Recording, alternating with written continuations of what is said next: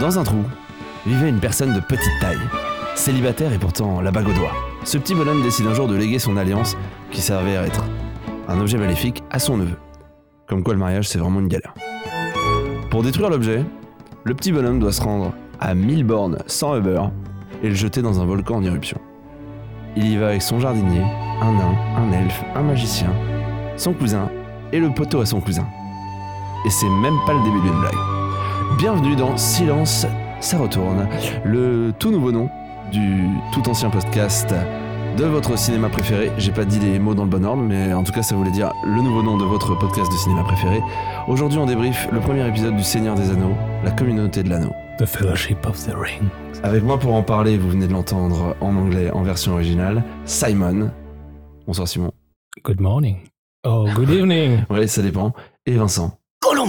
Ah, Vincent, bonjour, salut. Nos deux experts vidéo euh, qu'on va solliciter plus qu'avant si vous connaissiez la version euh, antérieure euh, de ce podcast. Et avec nous, je, révisé. je- je garde le meilleur pour la fin, euh, Claire, une toute nouvelle retourneuse. Waouh. Comment ça va? Putain, Comment ça va tout le monde? Comment ça va Claire. Ça va? Eh ben, merci, ravi d'être là. Bonjour. On est ravis de on est t'accueillir. avec nous aussi. On, va te pré- on va te présenter tout à l'heure, mais euh, là je vois que vous êtes très très chaud, donc on, on s'appelle les retourneurs, ça vous va? On s'appelle les retourneurs. En tout Et cas, la vois- retourneuse. Et la retourneuse, Les bien sûr. retourneuses.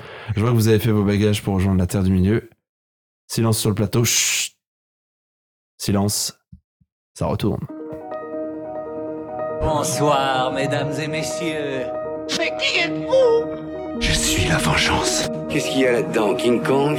Ils vont voir s'ils vont voir avec moi. Et vous, là, qu'est-ce que vous faites?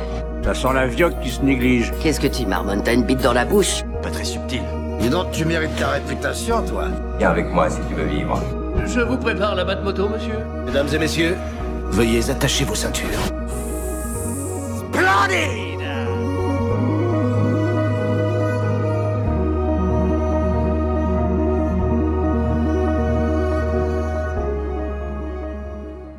C'est parti donc pour ce tout premier épisode de, Silence ça retourne, hein, le podcast qui retourne les films cultes du cinéma dans tous les sens. Et donc euh, je vais présenter euh, les personnes avec moi et j'ai envie euh, de donner la parole à Claire qui nous rejoint. Claire, tu euh, c'est un de tes films préférés, Le Seigneur des Anneaux, la communauté de l'anneau. Euh, avant de avant de, de, de te demander comment ça va, euh, je voulais je voulais parler de toi un petit peu. Euh, pour ceux qui nous écoutent, donc tu es graphiste et tu nous as aidé à changer d'identité graphique. Donc on est passé de pelliculte à Silence ça retourne, mais vous inquiétez pas, on va, on va continuer à parler de cinéma. Et donc euh, bah déjà de la part de tout le monde autour de la table, de la part de Simon, je pense que vous serez d'accord les gars, euh, Vincent. Merci. Euh, merci ouais, beaucoup merci. Claire, on est ravis de t'accueillir pour ce premier épisode et cette nouvelle saison, ce nouveau départ. Et vous allez pouvoir, euh, bien sûr, ceux qui, nous écoutent là, retrouver tout, le, tout ce qu'a pu faire Claire euh, de, magnifique euh, sur nos différents réseaux sociaux, avec le nouveau nom, bien sûr. Silence, ça retourne. Et d'ailleurs, peut-être que à la fin du podcast, on pourra expliquer un petit peu pourquoi et comment on a changé de nom. Euh, et du coup, euh, j'ai dit que je te donnais la parole, mais ça va, Claire? T'es contente d'être avec nous et de parler de film? Je suis super contente de- d'avoir euh, accompagné le changement de nom, de logo et d'être là pour euh, ce film en particulier. euh, C'est qui ton personnage préféré dans la communauté de l'anneau, là, comme ça? Aragorn. Ah, ok. Ah, Doit-on demander pourquoi? Quel acteur? Vigo. Vigo. Forever. Et bien sûr, je suis toujours accompagné de Vincent Des et de Simon, des deux. Gugus, donc, Salut, euh, les deux experts euh, vidéo, euh, donc euh, chargés de production euh, audiovisuelle à la ville, fans de cinéma euh, la nuit. Euh, C'est ça. les gars, je suis trop content d'être avec vous. Ça faisait longtemps en plus qu'on n'avait pas euh, tourné de podcast. Ouais. Euh, dans ce nouveau format un petit peu de silence, ça retourne, on va davantage vous solliciter. Euh, Simon, tu viendras nous expliquer également des, Faut travailler. des trucs techniques. après, vous oui. avez bossé Vous avez, vous avez bossé? Ah non. Si, je t'avais dit. Bah, jamais. Je t'avais dit. bah. Ah merde. Ah ouais. Et il y a même Vincent aussi qui nous fera l'honneur d'une chronique tout à l'heure sur son plan préféré. Ah ouais? T'as bossé Non, mais vas- les gars. ouais. Bon, attendez. Vincent- bougez- bougez Vincent pas, qui on fait nous une- on fait accompagne une coupure- en- On fait une coupure temporelle. C'est bon, vous avez bossé? Ah bien sûr, Oui, oui, toute la semaine, là, c'était nickel. Acharné. Et Vincent qui nous accompagne en motion capture aujourd'hui, vu que c'est lui qui a, qui a joué Gollum, et pas Andy Serkis, euh, contrairement à ce qu'on peut penser.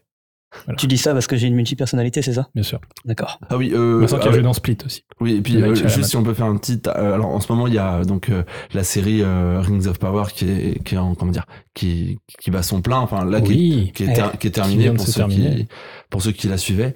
Et ce qui est intéressant, c'est que notre ami Vincent a une petite ressemblance. je, je m'attendais pas à ce qu'il Voilà, sur terrain. on va mettre, Oh, on va mettre une photo de Vincent dans une des publications et vous allez pouvoir comparer. On mettra la photo d'Elrond Ouais. aussi. Donc À. Vincent qui est le sosie d'Elrond dans la série. Rings of Power. C'est vraiment, Putain, bien je suis sûr, vraiment euh, à deux doigts de me faire déceler. Hein. Ouais. Ils ont pas encore capté, mais je suis Ouais. vraiment un ça, quoi. ouais, vraiment euh, pas de bol. Immortel. là, Vous les gars, euh, c'est un film. euh, avant, on vous demandait si c'était culte, mais euh, ça aujourd'hui, j'ai envie de vous demander euh, si ça vous a retourné. Ça vous a retourné? Moi, ça- Moi, ça m'a retourné. Ouais, ça m'a, ça m'a plutôt bien retourné, ouais. Un peu dans tous les sens, mais, euh, mais moi, je, je vais peut-être faire grimacer quelques-uns, mais je vous avoue que même après un Master Cinéma, c'était la première fois de ma vie que je voyais Le Seigneur des Anneaux.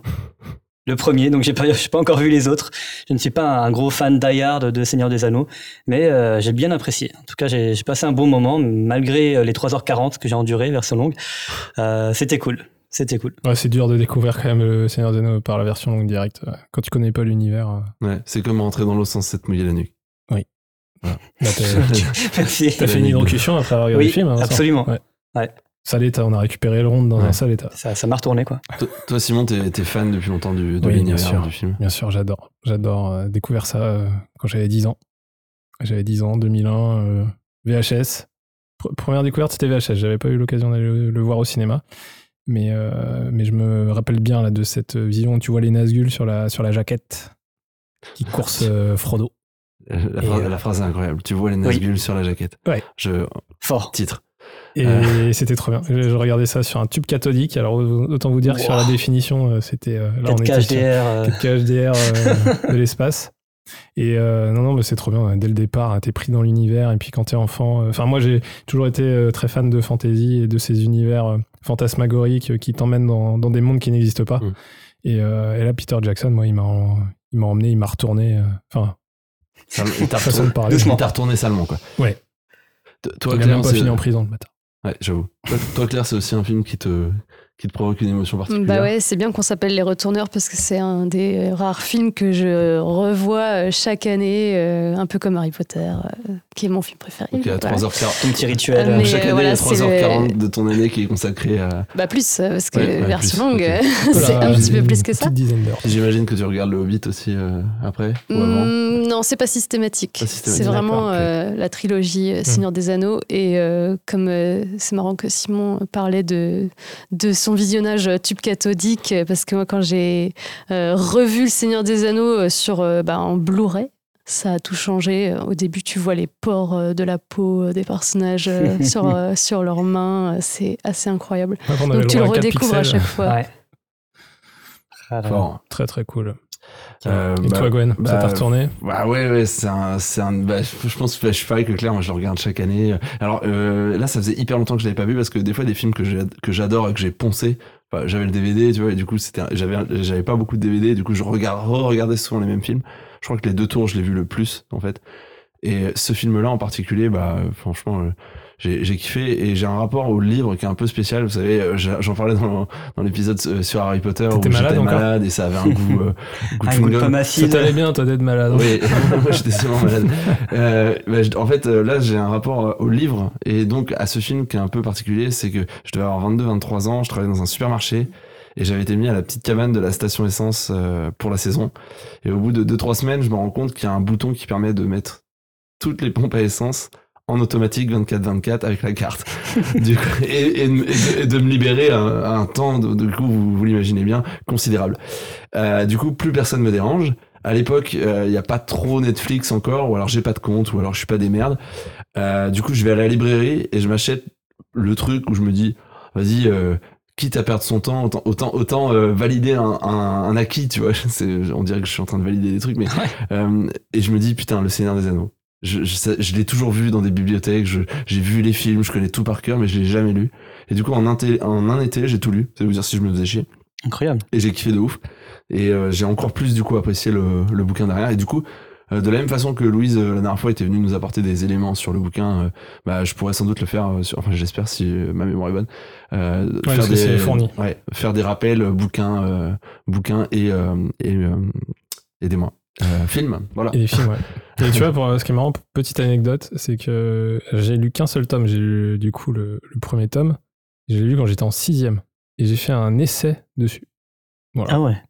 Et j'avais eu 12 sur 20. Chaud. T'as fait un essai de. T'as, comment dire, t'as commenté Sur l'œuvre, euh, ouais. Oh, fort. T'avais, t'avais combien J'ai eu 12 sur 20. C'est- Ouais. Ah merde. Et la prof, elle, elle croyait pas du tout dans, dans mon projet, quoi. Parce que du coup, euh, mon père euh, avait dû forcer pour que je puisse le lire, parce que moi j'étais trop motivé. J'avais dit, oh, j'aurais trop envie de le lire.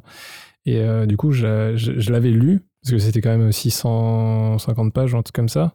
Écrit en mode avec un. Parce que Tolkien est quand même quelqu'un qui décrit énormément euh, ses scènes et euh, ce qui l'entoure. Donc c'était un peu complexe, entre guillemets, pour quelqu'un de 11 ans, quoi. Mais j'étais tellement motivé que j'ai voulu le faire. Et Mm. mon daron, il est allé forcer pour que je puisse le faire. Et puis j'avais pu le faire. Parce que, euh, ouais, euh, pour, pour donner un exemple un peu de, de- du caractère euh, hyper difficile à adapter de, ce- de cette œuvre, et franchement, chapeau aux scénaristes qui ont, dû, qui ont dû bosser, les 100 premières pages de la communauté de l'anneau, ça décrit les hobbits. Ouais. C'est, c'est une. Et ça décrit les pieds des hobbits C'est, c'est dingue. pendant une durée beaucoup trop longue. Ah non, mais il y, a des- il y a des trucs, t'es comme ça, t'es en train de t'endormir. Heureusement, j'étais à la pompe à essence. Heureusement. non, mais vraiment, il est, le premier est vraiment très dur à lire. Et dès que tu rentres un petit peu, que tu as les autres personnages qui arrivent, c'est vraiment chouette. Et même, et quelque part, t'apprécies aussi le moment que t'as passé euh, avec la description. Mm. Mais euh, voilà, une, en tout cas, une- je pense qu'on a autour de la table euh, plutôt validé euh, le film. C'est cool qu'on qu'on qu'on parle d'un film qu'on a bien aimé finalement. hein. C'est peut-être toujours plus sympa. Ouais, voilà. Enfin, on avait fait ça avec Ghost Rider 2. On avait, on, on l'avait un peu sympa aussi. Euh, Est-ce qu'on ne ferait pas la fiche technique euh, Je pense que c'est une bonne idée. Ouais. Eh bien, écoutez, euh, ce film a déjà plus de 20 ans. On a fêté ses 20 ans l'année dernière. Il est sorti au cinéma le 19 décembre 2001. Ça ne rajeunit pas. Pas du tout. Et la version ciné faisait 2h58, ce qui était déjà quand même un beau morceau, euh, même si on perd une demi-heure par rapport à la version ciné. C'est un film de Peter Jackson. Peter Jackson, qui quand même à, à ce moment-là de sa carrière était pas forcément hyper connu. C'est un, réalisateur euh, néo-zélandais qui sortait un peu de nulle part, euh, mais très très fan du matériau de base et, euh, et qui venait plutôt du genre horrifique. Et on verra que ça, je trouve, ça a servi énormément Hmm. euh, du coup dans la narration de ce monde splitté entre le bien et le mal. Sur la partie le mal, on sent le, son, enfin, l'origine qu'il a et de sa manière de travailler, ce qui a bien marché. Mm. Euh, donc voilà, Peter Jackson. Ensuite, euh, au niveau du casting, on a euh, des petites euh, personnes qui sont un peu inconnues aussi. On a Elijah Wood, qui joue le rôle de Frodon Sake. C'était avant ou après euh, Hooligan C'est avant. hein. Il avait joué. Hooligan, c'est genre 2005, je crois. un truc comme 2005, ça. ouais. Ouais. Il avait joué Flipper, je crois. Le dauphin? Ouais, Il a... Non, mais non, il avait joué. Mais non, le, le gamin qui avait Flipper, putain, fait un effort, merde. Par contre, Sean Astin connaît un peu plus. Sean Astin qui joue du coup ah dans oui, Les Goonies. Les Goonies, ouais. Donc Sean Astin qui joue euh, le pote euh, jardinier Sam Gamgee. Sam Ça. Frodon Sam. Sam C'est dans quoi C'est dans les. Merde. Euh, je sais plus, putain, mais ouais. De la ref ouais. Non, bah moi j'ai un youtubeur que j'aime beaucoup qui s'appelle. Matt. Matt se fait des films. Ah oui, ah putain. Et, Mais euh, en vrai, euh, Sam, et mais Fro- oui. Sam et Frodon, quand t'arrives au dernier épisode, euh, dans le 3, dans le retour du roi, t'as envie de les buter. mais Quand ils sont dans l'escalier, t'as envie de les pousser. Je dis, les gars, vous avez déjà assez souffert. On vous libère. Mais c'est comme, c'est les mêmes un peu comme, tu sais, genre euh, Rogue aussi dans Harry Potter, où ils foutent aussi de la gueule de la manière dont ils peuvent prononcer certaines. euh, Mais leur, eux, en plus de, alors en plus de leur relation et leur, leur prononciation, le, vraiment leur arc narratif, que ce soit dans le bouquin ou dans le film, c'est lent. C'est lent, putain. Ouais, ouais, ouais, bah c'est, euh, c'est à leur image, hein, écoute. hein. Ouais, Ouais, tu- mais les pauvres, euh, ils partent euh, à la fin du, du premier, là, de, Ouais. de la communauté de l'anneau. Ils sont tout seuls pendant tout le reste euh, de tout le récit, à part avec euh, Gollum. Ils et ils poteau, savent hein. pas euh, que bah, Gandalf n'est pas mort. Ils ont aucune info. Spoiler. euh, spoiler, désolé. Ils ont aucune info sur tout ce qui se passe. Ils sont, c'est presque un huis clos, mais bah, dans le Mordor, quoi. Ouais, vraiment, c'est pas facile. Bah, ils savent que Gandalf est mort quand même. Non, mais qu'il n'est pas mort. Ah oui, n'est pas mort. oui, ils, ne sa- ils savent rien en fait. Merci, oui, j'avais tu as pas vu les, les 2 et 3, donc euh, merci Claire. Pardon. Ah merde. Alors oui, parce qu'il faut Mais préciser le- que on rappelle, vu le euh, premier, mais euh, il faut absolument pas qu'on aille vers le 2 et le 3. Euh, Désolé, euh, mais pour rappel, le mort. film a 20 ans, mais voilà. Non, mais j'avais déjà vu des scènes sur YouTube, donc Pour c'est pas le, grave. pour, le, pour le coup, euh, Vincent, tu, tu, tu feras, tu feras le test, surtout euh, sur la fin, sur le, sur le 3. Euh, quand tu changes de d'arc narratif, quand tu es par exemple sur euh, euh, Pipin, où son arc narratif il est assez cool à la fin, euh, et que tu changes à Frodon, t'as un truc où t'es où tu- t'arrêtes de sourire complètement. T'es là, tu dis, ah putain, allez, c'est reparti pour 15 minutes de merde. un, peu, un peu, hein. Enfin, c'est cool ce qui leur arrive, mais putain, des, des fois, Bah, c'est très long. le, c'est le côté, euh, ouais. Ouais. En fait, tu sens, mais c'est ça qui est bien aussi. C'est pesant. C'est pesant. Ouais. Et C'est euh, plus ça avance, plus Mm. c'est pesant, plus l'anneau est lourd autour du cou de Frodon. Plus les voilà. scènes sont lourdes. Plus... Bon, on va se focaliser sur le premier déjà. Alors, euh, Ouais, on se focalise là-dessus, puis on va peut-être terminer cette fiche technique. euh, Elle est interminable cette fiche technique. Donc on a aussi, on a du costaud aussi hein, en termes d'acting. On a Ian Oui. McKellen qui joue le rôle de Gandalf. Donc là, on est sur euh, de la pépite. Voilà. Euh, on a, allez, pour Claire, son acteur préféré dans le film, Vigo. euh, Viggo Mortensen dans le rôle d'Aragorn. Christopher Lee, Ouais. légende du Il cinéma. paraît, il paraît que euh, Viggo aussi. Mortensen, il dormait avec son épée. Ah ouais. Ouais, il était un peu fait, un peu fait là. Très bien. On a Ian Holm aussi euh, qui joue euh, Bilbo, qui est un acteur anglais euh, très connu. On a John Rice Davis aussi, et qu'on ne reconnaît pas beaucoup puisqu'il joue le rôle de Gimli, et puis c'est peut-être un des personnages qui avait le plus d'heures de maquillage au compteur. On Mm. a Sean Bean, pour ceux qui Ah. aiment Game of Thrones aussi. Ouais. Hein, Sean. Ou Snowpiercer. Boromir, au Snowpiercer, ouais, euh, récemment sur Netflix. Donc voilà, on a Hugo Weaving, l'homme aux sourcils très très pas content. Très L'agent. Smith. L'agent Smith euh, dans Matrix. On a Liv Tyler aussi, qui joue l'elfe. Armageddon. Euh, l'elfe Armageddon. Non. non, mais elle joue aussi dans Armageddon. Ouais. Donc euh, très bon ajout d'ailleurs, euh, ce personnage, euh, Oui, par existe rapport au roman. Oui, Puisque parce- c'est, il est- il- Frodon n'est pas sauvé par, euh, par Arwen, mais par euh, un autre, qui je sais plus comment il s'appelle. Glorfindel. Oh, c'est Ouais. ça. Bien joué. On a Kate Blanchett qui fait euh, Galadriel. On a Orlando Bloom, Legolas, hein, forcément. On a Dominique Monaghan, Monaghan Billy Mm. Boyd, Martin Xokas, Laurence Mokoare, Greg Parker, blablabla. Pas mal de monde, hein, parce que là, il y, a- il y a du casting. Ah, c'est énorme. hein. Il y Les, a les- du lourd, ouais. les chiffres sur le premier, mais sur, euh, sur l'ensemble de la saga, ils sont incroyables. Et, ce qui est, et la particularité de ce film, c'est qu'il a été. J'ai, une petite- j'ai un petit quiz, je fais du teasing. Euh, c'est qu'il a été tourné en simultané, en fait. Exactement. Avec, euh, Enfin, les trois, les, trois, euh, les trois films, les trois opus ont été tournés en simultané. Avec des reshoots. charge de euh, travail avec des reshoots. Pas mal de reshoots. T'imagines la charge de, la charge de boulot Ouais, c'est ouf. hein. Pendant un an, t'es. euh, Pour un budget, sur les trois, qui est pas si énorme que ça, qui est autour de 280 millions de dollars. Pour les trois Pour épisodes. les trois. Putain, c'est. Sachant 283 qu'aujourd'hui, ce serait le budget qui est d'un enfin, film. Ouais. Ouais. Ah, c'est fou. On est par exemple sur Batman, on est à 200 millions, par exemple. Ah ouais. Et bien encore, Batman n'est pas un film euh, extravagant en termes de budget. Mm. Mm. Donc euh, là, en fait, euh, l'épisode 1, la communauté de l'anneau, je crois qu'on est autour de C'est 90 millions. C'est dingue parce que je regardais les, les chiffres. euh, le, alors j'ai pris que les pour le quiz j'ai pris que des chiffres à la con, mais euh, mais euh, les, les chiffres du nombre de figurants. Ah ouais si non tiens les, le nombre de figurants sur les trois euh, épisodes il y a 20 602 personnes. Ah, Ça vache. pas. Et euh, imaginez, ouais, imaginez en termes de en termes de, de, de costumes, ce que Ouais. ça implique, en termes d'accessoires. Par exemple, il faut savoir quand même que chez les, chez les Hobbits, que ce soit Frodon, Sam, tout ça, ils avaient quatre tenues euh, chacun. il fallait- il y avait une heure pour juste mettre les prothèses de pied. Parce qu'en gros, je crois qu'ils avaient une durée de vie quand ils partaient, genre, euh, c'était, ils avaient à peu près une heure de tournage avant de flinguer leur, euh, leur fringue et il fallait euh, changer la tenue. J'ai une petite anecdote Ouais. sur, les, sur les costumes parce que c'est un des rares films où j'ai vu euh, à peu près tous les bonus, euh, existants. c'est un peu la Bible aussi dans les euh, il y avait deux personnes euh, qui étaient chargées de fabriquer les, les codes de maille avec des anneaux en, en plastique. En plastique, Et ils ont fait que ça, que ça, que Ouais. ça. Et genre, cornes sur Je les doigts. avaient, ils avaient genre une machine, je crois, pour, pour euh, limer le PVC et récupérer un truc fin. Et après, du coup, ils pouvaient euh, mailler ça en code de maille. Ouais, mais tout fait main, quoi. Ouais. Il y avait, il y avait 12 millions d'anneaux de code de maille. Euh, Enfin, les- il y, a- il y a un truc qui répertorie tous les chiffres complètement ahurissants de, de la saga. C'est pas, il y a pas- c'est pas 12 km de plastique? Bah, du coup, ça doit être ça aussi, ouais. Ouais. C'est une folie. Il y, a, il y a une anecdote, tu- vous parliez des, des armes et des armures. Il y a eu 48 000 pièces d'armes et d'armures fabriquées. Puis il faut savoir, en plus, tu te dis euh, sur les épées, par exemple, Mm. ils fabriquaient quatre versions d'épées différentes. Il y en avait une où c'était vraiment de l'acier euh, pour euh, certains types de plans de cadrage. Euh, pour les plans, on devait sentir que l'épée était lourde et tout, bah, ils utilisaient les, les versions les plus lourdes et les plus réelles, entre guillemets. Mais après, les, les mouvements qui étaient les plus tendax, là, ils utilisaient des épées qui étaient en caoutchouc. Pour euh, forcément, euh, c'est- le but c'est pas de couper le bras d'un partenaire. Et ils avaient comme ça quatre versions différentes Mhm. avec des poids et des matériaux différents. Ah ouais.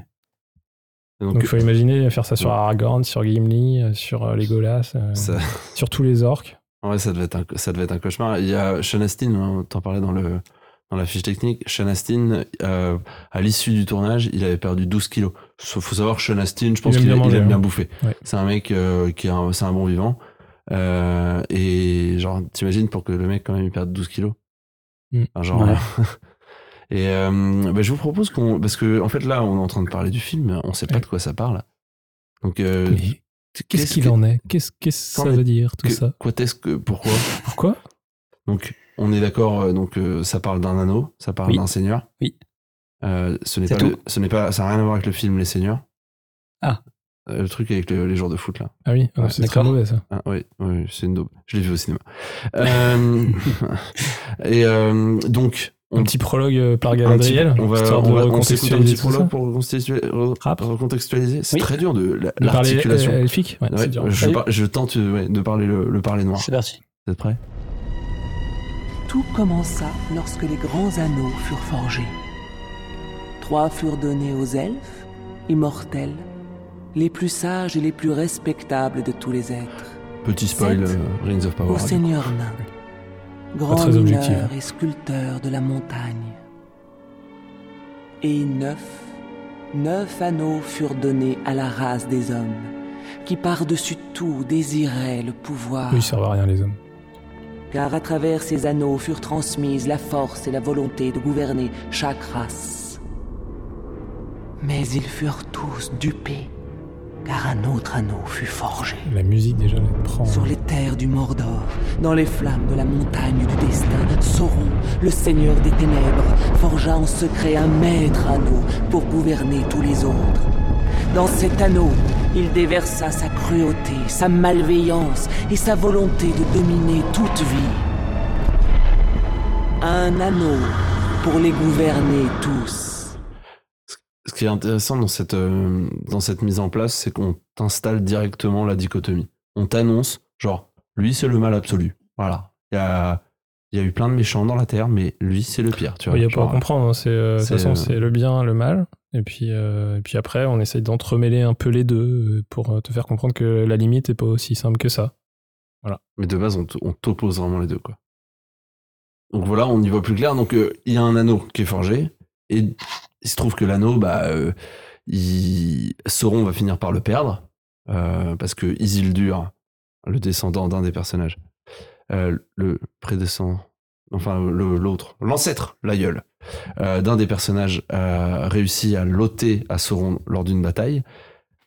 Sauf qu'il est perverti, le gars, il le détruit pas, il le laisse autour de son cou, il finit par se faire buter, de tomber dans un lac, l'anneau s'enfuit, enfin s'enfuit, façon de parler. Alors, euh, C'est marrant d'ailleurs la version Ouais. longue par rapport à la version cinéma. Je sais pas si Mm. vous vous rappelez un petit peu. La version ciné est beaucoup plus courte sur le passage de Isildur qui, qui se fait avoir par l'anneau. Parce que tu te dis, euh, l'anneau euh, l'amène à sa perte, entre guillemets, mais Mm. tu sais pas pourquoi. Tu le vois direct dans la rivière criblée de flèches. Oui. Et en fait, dans la version longue, il t'explique que Isildur, il teste déjà de se barrer en mettant l'anneau. Du coup, il devient invisible. Et en essayant de s'enfuir, en fait, euh, il se fait avoir à son propre Mm. jeu, entre guillemets. Mais du coup, ce qui est ouf dans cette version longue, c'est qu'en fait, ça te spoil déjà que l'anneau te permet de disparaître. Mm. Alors que dans la version ciné, tu ne découvres ça qu'au moment où Bilbon fait du coup euh, son euh, je vais me barrer et du coup la tension elle est pas la même. Et je trouve que du coup cet apport dans la version longue ne sert pas forcément le propos sur ça. Et voilà, c'était une mention que je trouvais intéressante. ouais. Bah, tu vois, là, je, je viens de me rendre compte que du coup, là, j'avais pas vu la version, euh, la bonne version, parce que le passage que tu évoques, je l'ai pas, il me semble pas l'avoir vu. Ah ouais, Ouais. Ok.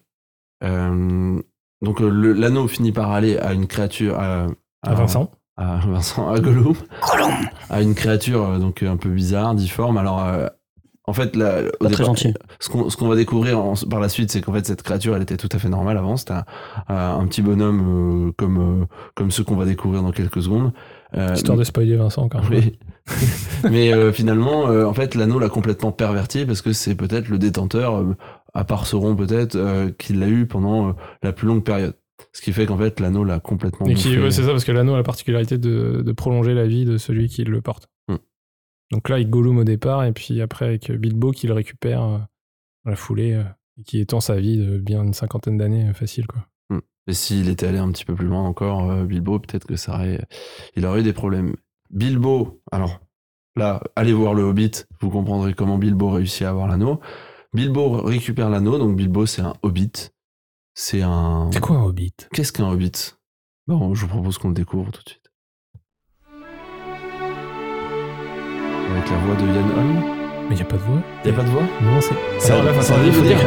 Un hobbit est une, une personne de petite taille qui chose du 72 et mesure 1m20. Il a les pieds velus, aime manger, fumer de l'herbe et euh, ne pas partir très loin de chez lui. Il rester dans son petit confort. Et picolé. Et picoler, Et picoler. de la bière brassée euh, sur place, à Hobbitbourg. Vous venez totalement de décrire une pub pour le tourisme en Irlande. C'est. Mais ce, qui, est intéressant euh, sur les, euh, à propos des hobbits, euh, c'est que en plus d'avoir une centaine de pages de description, en fait, les hobbits, ils viennent de, euh, ils viennent donc de l'œuvre de Tolkien, euh, bien sûr, sinon il n'aurait pas fait l'adaptation. Mais ce qui est intéressant, c'est qu'en fait, c'est euh, un peu des personnages comme des Korrigans et il s'est basé sur euh, des êtres euh, qui existaient dans la mythologie germanique, qui s'appellent les Nibelungen, qui euh, étaient des êtres un peu magiques qui étaient dans la vallée du Rhin. Et il y a énormément, j'avais eu un cours sur les mythes germaniques, et il y a énormément en fait de d'apports euh, de Tolkien qui viennent, en fait, de de- d'éléments en fait de l'œuvre de Tolkien qui viennent des mythes germaniques, notamment les Nibelungen, les grandes gens aussi, le, le, le- fait d'interpréter les elfes comme euh, non pas des, des corrigans un peu avec les oreilles pointues et petits, mais de les voir davantage comme euh, des, euh, des gens, euh, tu vois, des, gens distingués, euh, propres sur eux, qui vivent euh, éternellement. Ça aussi, c'est un apport de la mythologie germanique. Voilà, petite, euh, petite anecdote là-dessus. Et donc, euh, l'anneau va à Bilbo, et euh, en, en comté, donc, euh, qui a l'air de se situer, situer plus plutôt à, à l'ouest de la Terre du Milieu. Et euh, Bilbo, bah, il finit par le céder à Frodon. Et c'est là que Gandalf intervient, un magicien, et découvre qu'en fait, cet anneau, c'est pas juste un anneau, mais c'est l'anneau unique. Et le passage qui nous l'évoque, c'est celui-ci. Tendez votre main, Frodon. Qu'il n'est pas chaud. Que voyez-vous? Hein? Vous voyez quelque chose? Non, rien. Il n'y a rien. Attendez. Il y a des inscriptions. Apparemment, c'est de l'elfique. Je ne peux pas le lire. Peu de gens le peuvent. Ce langage est celui du Mordor que je ne prononcerai pas ici. Le Mordor? En langue commune, ces signes disent un anneau pour les gouverner tous. Un anneau pour les trouver. Un anneau pour les amener tous et dans les ténèbres les lier. Bon. La musique incroyable aussi. Ouais. Musique incroyable. La, la montée, Et- la alors, voix. La voix. Alors, Le doubleur de. Jean-Pierre, Euh, Jean-Pierre. le doubleur français. Paul Étienne Je- euh, Le doubleur français, c'est Jean-Pierre Jean-Pierre Ouais. Ok, je, je connaissais pas. C'est le mec qui fait euh, le Scar dans le Roi Lion. Oui. C'est incroyable. ça. Incroyable sa voix. Sa voix est incroyable. Ouais, T'imagines, ça tu, tu prends le café avec le mec et le gars il te, il te parle de cette façon-là, là, juste à tomber le. Qui fait aussi Frollo dans. Dans euh, Tendez votre main. Oui, Frollo dans, euh, Frollo dans notre, Le Bossu de Notre-Dame. Notre-Dame, euh, Ouais. version Disney. C'est ça. Mais C'est incroyable d'avoir une voix pareille. Franchement, c'est génial. Impressionnant. Mais c'est bien parce que du coup, quand t'as à la fois, parce que du coup, moi, en grandissant, je pense que c'était un peu pareil. Claire, t'as découvert du coup la VO à un Oui. moment donné. Pareil, j'ai grandi avec la VF et puis euh, Mm. après je suis passée sur la VO et tout un univers de mimes euh, s'est ouvert. Ouais. Mais tu tu vois, genre, ce qui est cool, c'est que t'es pas déçu parce que les voix sont aussi marquantes en français qu'en anglais, je trouve. oui, c'est vrai. C'était à l'époque où on avait des bons doubleurs. Si je peux juste me permettre, là, tant qu'on a entendu euh, la, la musique en fond, euh, il Ouais. y, a, il y a un thème qu'on reconnaît souvent dans les films un petit peu dramatiques. Je sais pas si vous l'avez entendu, la musique a fait un peu... Ah ouais. En fait, c'est le Dies Irae, qui est un thème qu'on reconnaît dans énormément de films, 2001, l'Odyssée de l'espace, dans, Ouais. dans, dans plein de films dramatiques. Et en fait, le Dies Irae, c'est aussi appelé la prose des morts. Euh, c'est un peu un, un chant grégorien aux connotations sombres, évoquant la colère de, colère de Dieu. Donc, quand tu dis qu'il parle de, de, ce, de cet anneau et de, de ces inscriptions, euh, le, le Mordor, et qu'il y a cette musique, derrière, c'est c'est dix fois plus Mm. euh, Mm. dix, fois plus ouais. fort, je trouve, euh, d'avoir ce mélange qui, qui est vachement bien fait, je trouve. C'est ça, mais c'est ça qui est fort chez les Mm. compositeurs, tu vois. Genre, ils arrivent, ils, te- ils savent que telle gamme, tu vois, genre, c'est comme pour Star Wars, tu vois, avec John Williams, tu vois, genre, ils, ils savent qu'avec cette gamme-là, ils vont plus toucher telle thématique, et du coup, ils se les approprient pour les changer, leur apporter une mélodie différente, entre guillemets, et puis euh, ça compose un truc comme ça. Mais là, Howard Shore, c'est. Howard. Shore, c'est du très très haut niveau Ouais. sur cette interprétation-là. Euh, Peut-être qu'il va illustrer euh, euh, très bien ce que, ce, que- ce que tu disais là, euh, Vincent. C'est le prochain extrait. euh, parce que Gandalf, en fait, quand il se rend compte que c'est potentiellement, euh, l'anneau- enfin, que c'est même sans aucun doute l'anneau unique, euh, il va voir son, euh, son chef. Il a un chef. Euh, attends, faut que j'aille voir mon patron, faut que j'aille lui demander si. Il mon va, il demander la, la validation. Tu vas voir, c'est un gars cool en plus. je demande à mon papa si j'ai le droit. Voilà, pour, euh, ouais, il va faire un aller-retour en fait. Il fait un aller-retour avec euh, avec le client. Il va voir euh, comment il s'appelle Saruman euh, en Isengard. Et donc là, pour se mettre dans l'ambiance, on a la musique de l'Isengard. On retrouve un peu, je crois, euh, ce, que tu- ce dont tu parlais. Pas du tout. T'entends, fou C'est ça, tu vois.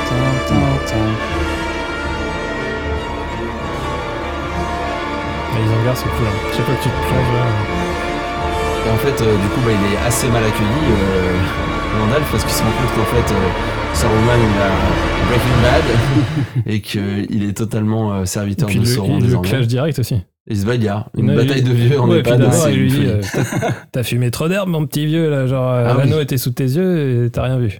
Incroyable. Il lui balance ça comme ça. Ouais, ouais, ouais, Gandalf, Sa- euh, soumis, assez- là, genre, euh, Personnage on incroyable, Saruman, qui est interprété donc par Christophe, Christopher Lee. Oui. De Christopher Lee, j'ai une anecdote sur ce mec. Enfin, je c'est pas une anecdote d'ailleurs, mais euh, moi, je, je l'ai découvert dans L'homme au pistolet d'or, dans un James Bond, où il joue Francisco Scaramanga. Et Scaramanga, pendant très longtemps, c'était le nom que je me donnais sur Clash of Clans, des trucs comme ça. Et, mais du coup, voilà, petite anecdote sur, euh, sur Christopher Lee. En fait, c'était une anecdote. Très très bon acteur. Ce qui est marrant, c'est que tu vois, genre par exemple, quand tu compares euh, Ian McKellen et euh, du coup Christopher Lee, tu te dis qu'ils sont plutôt dans les mêmes âges, entre guillemets. Parce qu'en fait, ils n'avaient pas du tout le même âge. euh. Ian McKellen, en fait, tu sais, genre aujourd'hui, il, doit avoir- il a 83 ans, je crois, un truc comme ça. Hmm. Donc en fait, il avait une soixantaine d'années euh, quand il jouait Gandalf. Alors Ouais. que euh, Christopher Lee était déjà bien tapé, lui. d'ailleurs, ça a été déterminant parce qu'en fait, ils avaient, euh, ils, ils avaient choisi euh, Sean Connery. Euh, ils voulaient absolument Sean Connery pour faire Gandalf. Et quand ils ont, quand ils ont compris que le, le truc allait être hyper physique, Sean Connery, bah, déjà, il a refusé. Euh, et en fait, c'était trop physique pour euh, Christopher Lee de jouer Gandalf. Bah ouais, et du coup. Christopher Lee a fait euh, Saruman, qu'il interprète de manière. T'es fait pour ça. voilà. Euh, et euh, Ian McKellen est passé sur, euh, sur Gandalf. Donc, et il était, au même moment, il est en train de faire les X-Men, Ian McKellen, donc il est pas.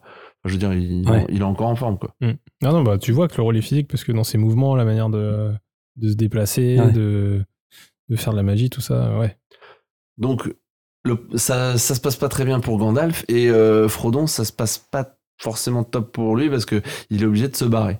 Parce que Mais il lui laisse pas le choix, Gandalf, Gandalf. lui dit bah vas-y prends tes clics et tes claques ton jardinier tes cousins et euh, tu vas euh, Tes tu vas cousins, aller euh, tu, oui, tu vas aller mettre les, l'anneau voleurs euh, de, les voleurs de choux. oui les voleurs de choux Et de Euh, carottes. l'introduction de ces mecs là est dingue Euh, et donc il va euh, ils, ils partent euh, donc de, de comté où ils rencontrent effectivement euh, Merry et Pipin sur la route Alcoolo comme il est, Gandalf, il leur donne rendez-vous dans un bar. évidemment Forcément. Il leur Et- dit euh, bah, Vous allez au PMU de Brie. On se retrouve là-bas. et ils croisent des elfes euh, sur leur chemin dans la version longue Dans la version longue, oui. et est-ce qu'on a est-ce qu'on a une expression euh, sur ces Oui, on a, ces une, elfes-là on a une musique parce que euh, du coup, dans la version ciné, Mm. euh, bah, il n'y a pas ce passage. Et en fait, c'est assez cool de voir où t'as Sam qui.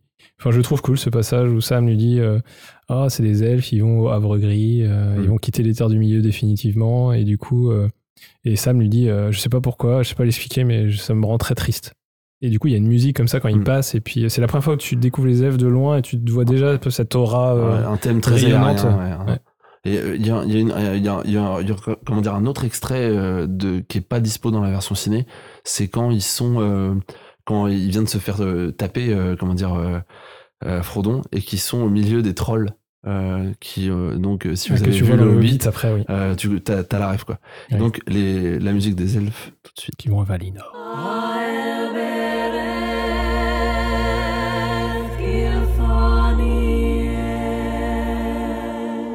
C'est des bobos en fait, les elfes. Ah, ils sont complètement camés. hein. Ils sont dans la forêt comme ça à chanter. là. Fume de l'herbe. C'est pas que de l'herbe. Dans le Hobbit, dans le Hobbit, j'aime bien la scène où il y a les nains, qui, qui arrivent euh, à Foncombe et qui sont là. En fait, et en fait, vraiment, les, nains- les, les nains, c'est les gros bourrins euh, qui veulent de la viande, et t'as les elfes qui sont là comme ça avec leur petite laitue. Vous voulez, vous voulez encore un peu de légumes? T'as les, t'as les beaufs et t'as les, t'as les, t'as les bobos. Donc, pas faux. Voilà. Sachant que c'est quand même, faut savoir, c'est Tolkien qui a décidé que les elfes allaient être blonds. Euh, dans le livre, Tolkien il décrit pas comme ça. Pas spécialement. Du coup, c'est pour ça qu'il y en a plein qui disaient qu'il y avait un petit côté réac chez euh, Tolkien, où genre, euh, en gros, les elfes c'est un peu les Ariens. tu sais. Alors, euh, alors après, il y a une. Alors, dans les bouquins, en gros, et d'ailleurs dans le film aussi, je, je suis pas tout à fait d'accord avec toi parce que euh, Elrond, il est pas blond. Tu vois Ouais, non, non. Elrond, il est pas blond. Euh, Toriel, dans le, dans Hobbit, elle est pas blonde. En fait, c'est les. euh, il vient de la forêt euh, noire, euh, comme il s'appelle, Legolas. Legolas, ouais. C'est le fils de Tranduil. Et, et lui, et eux, ouais, ils sont plus ou moins tous blonds. Ouais, c'est ça. Mais sinon, pas forcément, tu vois, même. Bah, tu vois beaucoup de. Enfin, Ar- t'as l'image. Arwen, Arwen, elle est pas, elle est Arwen, pas elle est pas blonde, tu vois. Mais ouais, en tout cas, c'est tous des. Enfin, en, tout cas, Peter Jackson a quand même vachement accentué ce trait-là, qui n'est pas une, une caractéristique définie dans les livres. Hmm. C'est juste ça, en fait. Et euh, euh, tiens, je, je me fais le. On a parlé de la fiche technique tout à l'heure. C'est majoritairement des acteurs blancs. Il n'y a pas de. Alors, attention, c'est hyper glissant, tu veux dire. Il n'y a pas beaucoup de diversité en fait sur euh, le Seigneur des Anneaux. Mm. Euh, Il y en a un petit peu plus dans le dans le comment dire dans le Hobbit. Euh, et dans Rings of Power, vraiment, ils ont pris le pli d'apporter vraiment cette fraîcheur et ce, ce côté multi- multi-ethnique que tu peux retrouver aussi dans, dans Game of Thrones. Ça, c'est un vrai truc. Mais dans les livres aussi, euh, Tolkien n'est pas si. euh, Enfin, il, il- c'est pas aussi. Mm. euh, Enfin, en fonction des, des localisations des différentes espèces, en fait, euh, il est pas du tout euh, en mode euh, catégorique sur euh, un tel, il est forcément blanc. Donc, en fait, c'est une appropriation Oui, aussi voilà. liée à l'époque dans laquelle tu vis, quoi. Alors, il- semble logique. Il y, a, il y a beaucoup de gens euh, qui, qui crient au scandale quand ils voient ça. Après, bon, euh, euh, ça a été imaginé selon les mythes germaniques. Donc, effectivement, potentiellement que les personnes que, que Tolkien avait imaginées étaient, étaient blanches, j'en sais rien. Mais moi, je trouve que c'est hyper important aujourd'hui d'aller vers ce truc de, de donner des possibilités à tout le monde. Euh, d'où viennent les personnes en fait euh, de pouvoir euh, s'identifier à des personnages parce que sinon bah, je suis désolé mais tu enfin aujourd'hui, moi je me souviens par exemple quand Black Panther était sorti, je, me disais bah ouais c'est un, un super héros quoi. Et j'avais vu en fait toutes ces toutes ces jeunes filles et tout qui étaient trop contentes de voir un héros qui leur ressemblait. Et je trouve ça tellement important en fait d'avoir cette possibilité de s'identifier euh, à des personnages quoi. De pas forcément s'identifier à des super héros. Non, et puis surtout que ça a finalement peu d'importance en fait. Enfin, c'est- pour moi, le, le, c'est, l'important c'est ce qui ressort du, du personnage et ce qu'il veut raconter qui est important. Et euh, même si tu mets Frodon euh, en asiate, bah écoute, pas de souci. Hein. Non, ça ce serait chelou, faut pas déconner quand même. Bah, faudrait que mais non mais, Non, mais tu vois ce que je veux dire, sirène, euh, plus ethnique, quoi. oui, bah là, ouais ça ça a fait crisser des. Mais c'est vrai que la petite sirène, c'est exactement comme tu dis, les petites filles black du coup qui ont vu euh, la bande-annonce, elles Ah, étaient clairement. en folie. C'était genre en mode, mais oh, elle va vraiment avoir ce premier rôle-là. Oui, c'est les, bah, c'est les, pou- enfin, euh, il y a ça pour là, j'ai- vu une vidéo, c'était complètement l'inverse, justement. Une petite fille black qui regardait euh, la bande-annonce et qui, qui crie Mais, mais c'est n'importe quoi, c'est pas la petite sirène, ça. Hmm. Ah, ça, c'est la présentation, vue. c'est la Ouais, présentation ça. qu'on te met. Et c'est Ah ouais. bien de faire évoluer aussi nos œuvres d'art qui permettent euh, par la suite de, euh, en fait, de mieux comprendre quoi. Enfin, de, de- comment dire, de, de permettre à tout le monde de s'identifier. Ça, ça peut, peut-être qu'on va vers la paix dans le monde. On Bienvenue dans le débat du jour. euh, le wokisme est-il une nécessité au XXIe siècle Où est mon cigare Quoi, éteins ton joint, s'il Gwen, il, t'as vu, Gwen, il nous tire toujours sur des pentes euh, cheloues. Ah, c'était hyper glissant. le- euh, le- L'extrait un d'après, Claire va plus euh. Simon. La Claire est partie. Salut Claire. Ça glissait trop, je suis C'est partie. c'est toi, t'es parti. Euh, L'extrait suivant euh, va nous remettre dedans tout de suite. C'est pas un extrait, c'est la musique. C'est la musique. C'est la musique de quoi, Simon En fait, c'était pour montrer à quel point Howard Shore est pour moi un virtuose où il est capable de passer de la lumière à l'obscurité. Je laisse euh, écouter. Alors, Voilà, ça a commencé avec le thème de d'Isangar.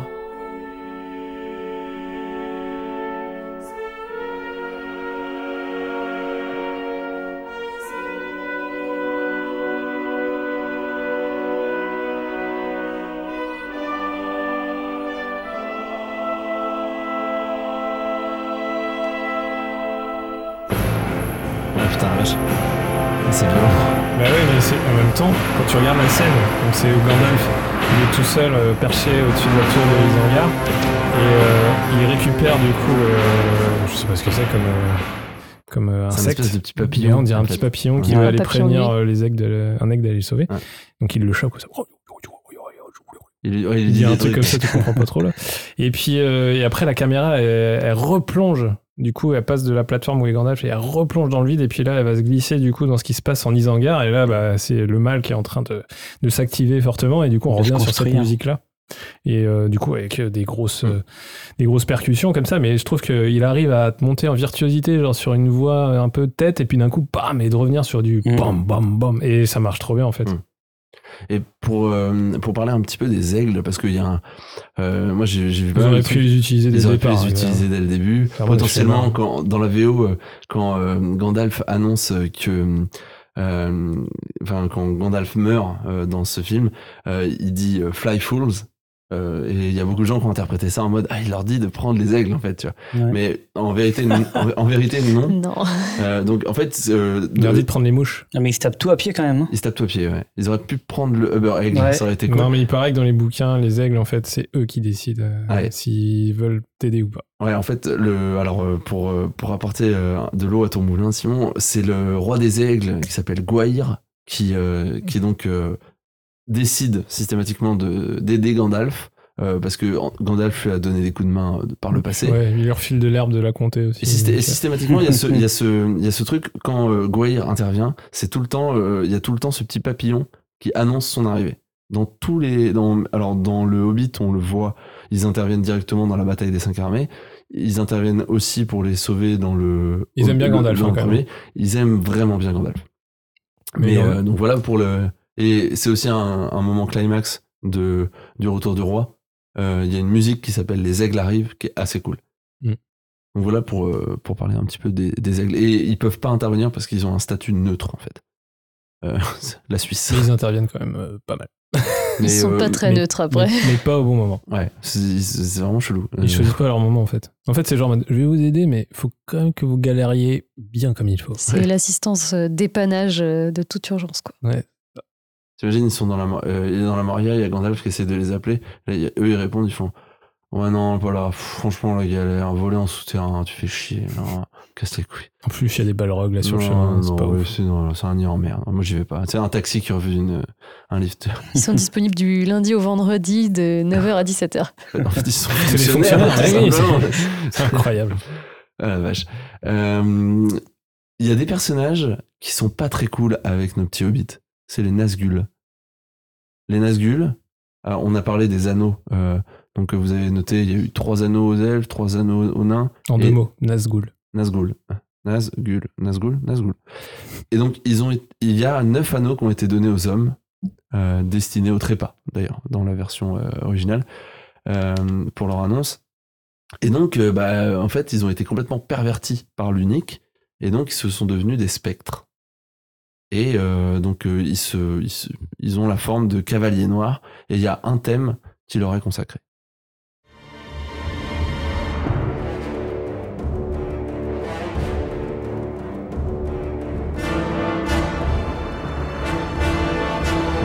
Pression. Et c'est à ce moment-là qu'il se fait euh, transpercer par une lame de Morgul. Là, c'est plutôt euh, quand ils sont dans la forêt. Ils sont coursés par les Ils sont Nazgûl. coursés par les Nazgûl. Il faut imaginer les cris des Nazgûl en plus, euh, qui de nouveau sound design. C'est un peu pas mal. Bah, D'ailleurs, je vais commencer le quiz. euh, juste une question du quiz.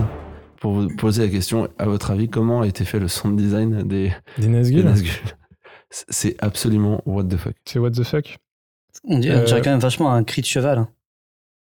Ça lui fera plaisir. C'est la femme de Peter Jackson. Ouais, c'est la femme de Oh, Peter vache. la vache. On dirait un cheval. Ça- Oh merde Sérieux? Faut pas dire ça aux gens. euh, sans- qu'il y a une situation particulière Faut pas qu'elle écoute ce euh, podcast. En gros, en gros euh, ils ont fait des tests et Il euh, genre, anglais. il la faisait hurler. Il lui disait, alors, euh, il, il, lui- il lui disait, vas-y. Enfin, il il l'enregistrait en train de hurler. Et euh, il s'est dit, ils- en modifiant la voix, Après, en fait, on- ils ont réussi à- à avoir ce son qui est Ouais, c'est ah, enfin, non, je sais Non, pas.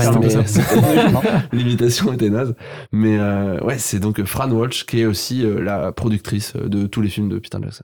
Oui, parce que c'était c'était un, c'était un beau combat hein, quand même pour réussir à produire euh, la trilogie. hein. Mm. Je sais pas si vous êtes au courant, mais euh, quand vous regardez les, les producteurs exécutifs, on voit Bob and Harvey Weinstein. Ah oui.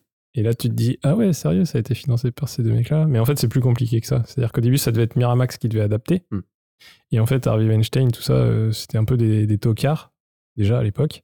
Et euh, en fait, ils voulaient faire ça euh, en un seul film au départ. Et en fait, Peter Jackson n'était pas du tout d'accord. Et en fait, il a réussi à faire le bébé parce qu'en fait, il voulait mettre Quentin Tarantino à la place de, de Peter Jackson. Donc euh, je pense qu'un un Seigneur des Anneaux par Quentin Tarantino, je sais Ouais. pas ce que ça aurait donné, mais il y aurait eu de l'hémoglobine, un petit peu. Mais euh, voilà, hyper bizarre. Et en fait, ce qui s'est passé, c'est que derrière, ils, ils ont réussi à, à refinancer le projet avec New Line Cinema, qui est une filiale de, de Warner. euh. Mm. Mais euh, pour le coup, franchement, c'est plutôt pas mal que ce soit en trois épisodes. Et surtout que derrière. Il a pu faire en la vision qu'il avait de la trilogie. Et derrière, en fait, ils ont inventé un modèle parce qu'aujourd'hui, des trilogies, il y en a plein. Tout, tout s'est fait en- par la suite. Alors, il y avait déjà, bien sûr, les trilogies Star Wars, euh, qui est, alors, en tout cas, la première qui était sortie, mais euh, ça a un peu, euh, enfin, comment dire, magnifié un peu cette, cette structure narrative et c'est Mm. c'est plutôt cool parce que ça te permet quand même, c'est un peu entre la série et le film, quoi, Ouais, la, et puis la c'est- trilogie. pour moi, le Seigneur des Anneaux, c'est un peu aussi la. Bah, il y a, mine de rien, c'est même période que Harry Potter, hein, tout ça. hein, c'est, Mais Mm. ça, tu vois, ça a pris le pas sur ce qui faisait mieux avant en termes de saga, Star Wars. Mm. Et en fait, ça a remplacé pour moi. euh, C'était. Enfin, tu vois, il y avait les. Entre guillemets, nos parents, tu vois, Mm. qui, qui ont accroché ou pas, mais à la, à la saga Star Wars. Et puis après, bah, il y a nous qui avons plutôt accroché à ces sagas-là. Et c'est ce qui nous a été offert, tu vois. Mais si ça avait été produit par Miramax et que ça avait été, été fait en un film, et imaginons que ça n'avait pas marché, en fait, on aurait eu des directs ou DVD euh, sur le 2 et le 3. hein. C'est Ouais. à peu près sûr. hein. Ouais, ça, à mon avis, c'est sûr. Ça aurait été chelou parce que on a quand même là une des plus grandes sagas euh, ciné qui existent. Moi, j'ai une question. euh, c'est quoi votre saga préférée, Claire? C'est quoi ta saga préférée? Harry Potter. Alors, il, y a eu, il y a eu zéro hésitation. Bah Harry oui, je l'ai dit tout à l'heure, hein, Ouais. c'est sûr à 100%, mais le Seigneur des Anneaux est juste derrière. Juste derrière. ouais. Vrai, on les compare jamais en fait les deux les deux œuvres, tu vois. Pourtant, tu peux faire des, des comparaisons. hein. Euh, La scène avec le troll, euh, Oui, dans les. ouais, le Dans troll des, montagnes, euh, troll des cavernes, là. euh, tu peux, tu peux Ah voir, euh, dans la tu peux voir Mais la. on a un level au-dessus niveau effets spéciaux chez Ah oui, euh, complètement, justement. Anneaux, ouais. Ouais, Mm. à ce moment-là, ouais. Ouais. Dans les dans les derniers Harry Potter peut-être pas, mais. Non, non, mais oui, ouais. oui. Ok. Et toi, Vincent, c'est quoi ta saga Tu préférée me coupes un petit peu l'herbe sous le pied là. Que je, je- qu'est-ce, est-ce que, qu'on- qu'est-ce que tu as appelé une saga Euh, une saga, bah, une série de films Ouais. qui se suivent. euh, Ouais. Ça- mais se, se, se le- suivre. hein. Le, Une saga, le euh, troisième va un petit peu films, fausser euh, ce que je vais dire, mais moi j'ai beaucoup aimé Kingsman. Ok. Ok. Beaucoup plus récent, Mm. rien à voir avec euh, l'univers euh, elfique ou Mm. quoi que ce soit, Mm. mais euh, Ouais, ouais, très fan aussi. Et pour- pourquoi tu dis que le, le- le dernier, par exemple, tu. Parce que c'est un, Oh. c'est un préquel en fait, un peu. C'est Ouais. pas vraiment. Logan, Ouais. il aime bien divaguer et partir ouais, sur on va pas questions. trop partir dans, dans Kingsman. Ouais, euh, j'avoue. Je te recadre direct. Et euh, moi, ouais, je- Kingsman aussi, ouais, j'ai bien aimé. Euh, moi, je dirais que c'est Retour vers le futur. Ouh. Ah oui, Ouais, j'ai ça, pas pensé à ça. Très bien. ça. Attention. Ouais, je vais dire Harry Potter aussi. Ouais, parce que tu, parce que Yeah. tu pouvais pas dire Retour vers le futur. non, mais je, je mettrais euh, un peu comme Claire, euh, Seigneur Anneaux direct derrière. Et après, je mettrais euh, Retour vers le futur. Et après, je mettrais James Bond. Star Wars, tu mets pas? Et, et je mettrais Star Wars après James Bond pour moi. Ok, ok. Voilà, c'était un petit peu l'instant saga et je- j'y reviendrai. J'ai une question dans le quiz euh, tout à l'heure. Euh, Quiz Est-ce qu'on retournerait pas à Foncombe du côté de, des elfes? On arrive à Foncombe. C'est le thème. Ce qui, ce qui est cool, c'est que les, les- les Trajet lieux ont des thèmes. En fait, ce qui est ouf, tu vois, c'est que en faisant du coup la sélection, tu te rends compte à quel point Howard Shore, il a coché toutes les cases. Ah non, Il j'ai a avec pas- le violon derrière là. Ouais. Et puis tu sais, il a pas, il a pas un endroit où il s'est dit, tu sais, genre, ok, il y a les hobbits, il y a euh, les Nazgûl, il y a l'Isengard, euh, le mal, il y a euh, Sauron, il y a euh, les elfes, et sur chaque, il te propose des thèmes où tu Mhm. dis, waouh, à chaque fois, il, il tape dans le mille et c'est hyper fort. Et moi, mon thème préféré, c'est le. Alors, c'est pas dans celui-là, c'est le Rohan. Oui, avec que les je- que je trouve incroyable. Tu, enfin, Vincent, tu l'as pas encore vu. Ouais, tu vas voir dans les autres, c'est impressionnant. Moi, je trouve ce, ce thème incroyable. En plus, bah, il y a un climax dans le, dans le 3 qui est, qui est complètement dingue. Euh, il se retrouve donc à Foncombe chez les elfes, finalement. Frodon, qui s'était fait planter, se fait sauver Chez l'agent Smith. par l'agent Smith. Mhm.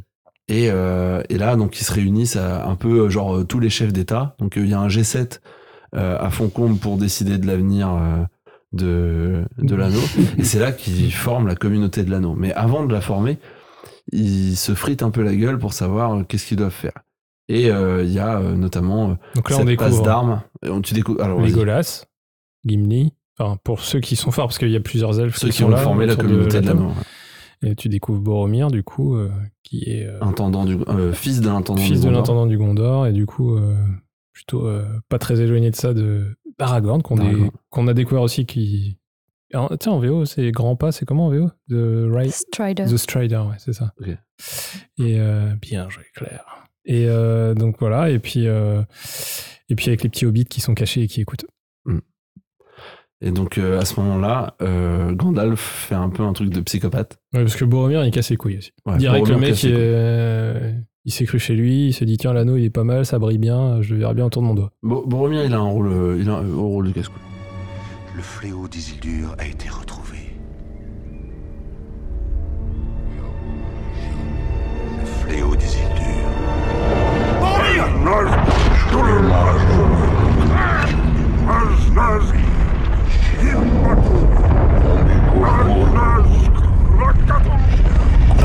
Elle est longue. Elle est longue, cette tirade. Il est rêve complet, le. Et pendant toute la tirade, euh, il y a Elrond qui est en mode mal de crâne. ouais. Pourquoi est-ce que tu parles cette langue Ah ouais, chez moi Jamais de mots n'ont été prononcés dans cette langue ici, à Imladris. Je n'implore pas votre pardon. C'est-à-dire, ferme ta gueule. Bon, bah les couilles. Balek. Parler noir du Mordor peut déjà être entendu dans toutes les régions ouest. Putain, la diction du gars, Il a- alors, incroyable. T'as remarqué que sur cette scène, il roule un poil les airs Oui. Mordor. Je- Ouais, Mordor. euh, et là, euh, dans Mais c'est comme ça. région Tu vois, par exemple, Sauron, tu sais, ils vont dire Sauron. Mm. Mais tu sais, genre, euh, c'est Sauron, normalement, Ouais, tu vois. Sauron. Même, que, même en français, tu devrais le prononcer Sauron. Ouais. Et tu vois. Ouais, ça, c'est dommage que des fois les traductions comme ça, même, même dans les autres langues, de pas réussir à garder un tout petit peu de, de la magie des, des prononciations. C'est comme le haut valérien dans, dans Game of Thrones. Des fois, je trouve que le, le pass, euh, c'est beaucoup mieux du coup en version ori- vraiment, mais c'est incomparable en Mhm. version originale. Quand il y a ce genre de, surtout des, des ajouts, parce que- parce qu'en plus c'est une vraie langue. Ils ont vraiment, euh, le, Ah que ce soit l'elfique ou le mordor, c'est vraiment des langues qui ont été retravaillées derrière. On peut même les apprendre. Enfin, c'est bah, c'est un pour- linguiste, hein, Tolkien. euh. Mm. C'est pour dire s'ils sont allés hyper loin, quoi. Euh, donc, ils, ils forment la communauté de l'anneau et. Ils ont euh, une petite team. Ils sont même pas 11 sur le terrain, mais euh, non. Mais, ouais, Ils sont pas 11, ils sont, mais ils sont 9. 9. 9. 9. Et euh, bah, pour, euh, pour aller euh, donc, euh, mettre l'anneau dans la montagne du destin, euh, ils empruntent un premier chemin, un chemin des montagnes, et ça se passe pas très bien pour eux. Et du coup, ils se disent, bon, bah, ils sont pris par une tempête, une tempête qui est déclenchée par le copain Saruman. Et donc, ils décident Battle de... à distance, ouais. De langue. euh, de, je sais pas Oui. quelle langue il parle d'ailleurs, mais il s'envoie des. Ah, il, il parle très fort. Il parle très fort. À travers la montagne. C'est aussi à ce moment-là qu'il y a un petit trick euh, visuel où, euh, bah, alors comme les elfes, euh, ils sont raffinés, ils sont tout légers. bah, les autres ils sont en train de galérer dans dans, dans pas les elfes. 1m50 de poudreuse et et t'as Legolas qui est comme ça, qui est en train de marcher au-dessus de la poudreuse.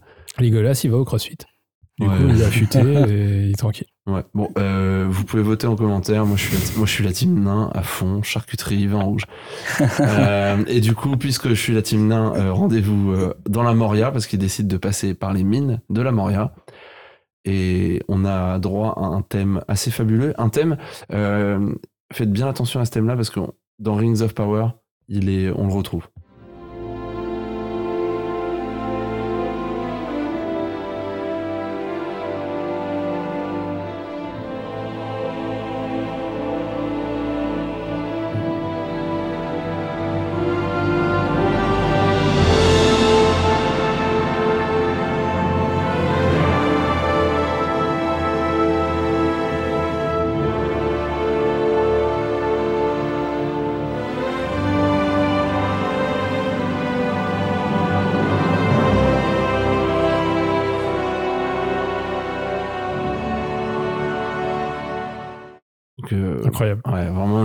Entrée assez fabuleuse dans C'est les- c'est très court dans le, dans, le, dans le film, ce passage-là. Mais moi, euh, la musique, elle m'a oh, pris à la gorge. Ouais, je ça- la trouve incroyable. Ça scotche. C'est avec la que- voix de Gandalf qui annonce l'endroit où il se trouve dans les mines. Mm. Et là, je trouve ça incroyable. Sauf que quand ils arrivent là-dedans, en fait, euh, c'est infesté d'orques. Mon Euh, cousin Balin nous accueillera. Ouais, ouais, Gimli, il, parle de se faire accueillir, mais en fait, euh, tout le monde est dead là-dedans. Putain, il, il- il se parle pas souvent avec ses cousins parce que euh, Ouais, c'est euh, c'est compliqué. c'est un peu compliqué et, euh, et en fait, euh, ouais, il y a déjà, euh, il y a déjà, euh, comment dire, Sauron, enfin les, les troupes de Saruman ou de Sauron euh, sont déjà en place et ont buté tout le monde sur place. Ils ont buté d'ailleurs bah, Balin. Balin, c'est un personnage qu'on voit dans le Hobbit, donc euh, ils, ont, ils ont buté la moitié des personnages qu'on qu'on apprécie dans le Hobbit. Euh, Il n'y a pas que des orques dans le dans le comment dire dans le dans la Moria. Il y a aussi un balrog. En fait, les nains, ils ont creusé vraiment trop profond. C'est c'est l'idée qu'ils proposent. Les nains, c'est des, c'est des creuseurs. Ils creusent, ils creusent, ils creusent. Le problème, c'est qu'ils ont creusé trop profond et ils ont réveillé une créature un peu mythique, un balrog. C'est une espèce de, de, de géant. Comment tu décrirais le balrog euh, C'est un démon euh, de l'ancien monde. Chaud. Je n'aurais pas forcément. C'est-à-dire, c'est avant le premier âge? Ah, les âges, euh, je les connais pas, mais c'est les balrogs, ils existent à peu près euh, autant depuis, depuis aussi longtemps que existent euh, Mm. bah, les êtres comme euh, Gandalf. c'est- Ouais, Parce que la question que je me pose, c'est est-ce que c'est euh, Morgoth qui a créé les Balrogs Je sais pas si c'est. Alors, Morgoth, c'était le seigneur des ténèbres avant. euh, avant, avant Sauron. Euh, ce qui est intéressant, c'est qu'en fait, des Balrogs, il y en a plus beaucoup, et il doit- ça doit être le seul qui reste, euh, celui-là. Donc c'est une énorme créature en feu. Et euh, Morgoth, le, précédent seigneur des ténèbres qui a été trahi et, tué par Sauron, bah, euh, il en avait euh, des centaines des créatures comme ça et des centaines de dragons à sa solve. Donc c'était un mec qui était un peu badass. Et donc là, il y en a qu'un, mais il faut quand même bien le bordel, le bazar. Et je vous propose d'écouter le passage avec le Balrog parce que il va tuer un des personnages de la communauté.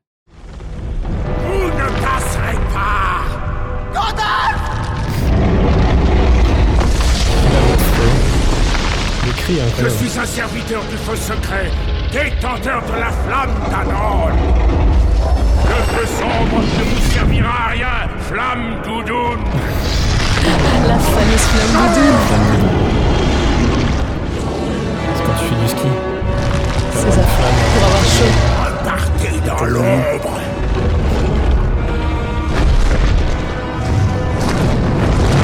Là, il se bat sur le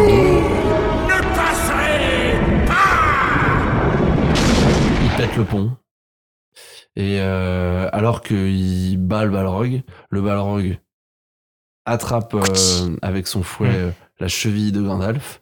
Ça doit bien lui cramer la. Et, et on, et on doit quand même dire que niveau FX, là, sur le Balrog, on est quand même sur un truc assez incroyable. Ça, Pour l'époque pas mal. 2001, le Mhm. Balrog, il est incroyable. Et en fait, ce qui s'est passé, c'est que euh, ils avaient plusieurs manières de... Parce qu'en gros, t'es à la structure. Ils l'ont créé. Donc, t'es à la structure du Balrog. Mais en fait, le truc, c'est qu'après, c'est c'est une créature euh, qui est mélangée au feu, en fait. Et euh, du coup, en fait, tu perds la texture, entre guillemets, de la bête pour qu'elle se transforme en euh, feu.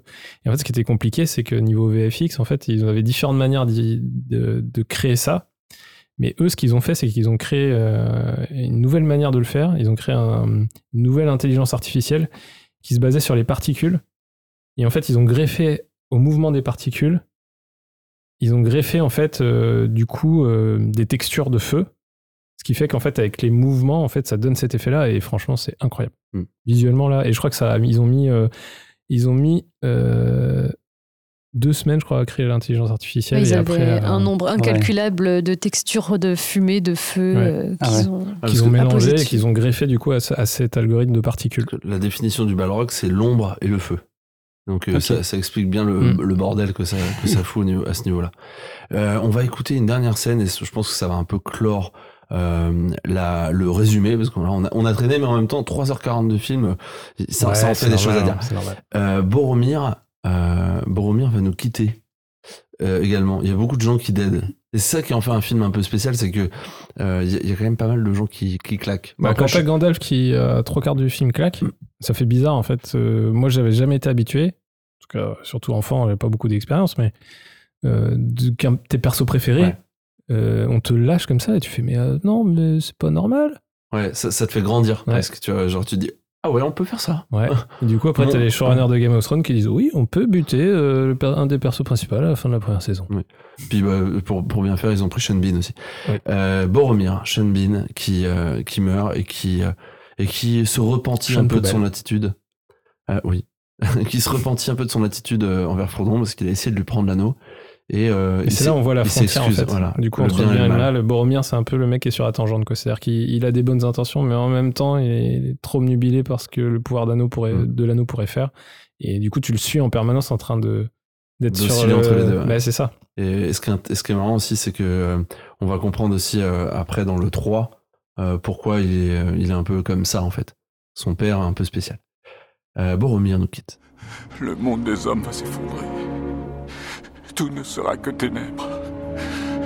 Et ma cité sera détruite. J'ignore quelles sont les forces qui me restent, mais je vous jure que jamais je ne laisserai prendre la Cité Blanche, ni notre peuple échouer. Notre peuple. Notre peuple.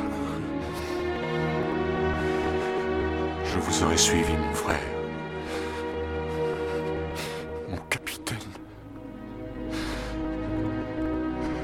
Mon roi. Et Adieu, coup, Boromir. petite explication, c'est c'est en fait c'est le roi euh, Ar- Aragorn et le prétendant au trône du Gondor, duquel euh, Descendant d'Isildur. voilà, duquel Boromir euh, n'est que l'intendant, le fils de l'intendant.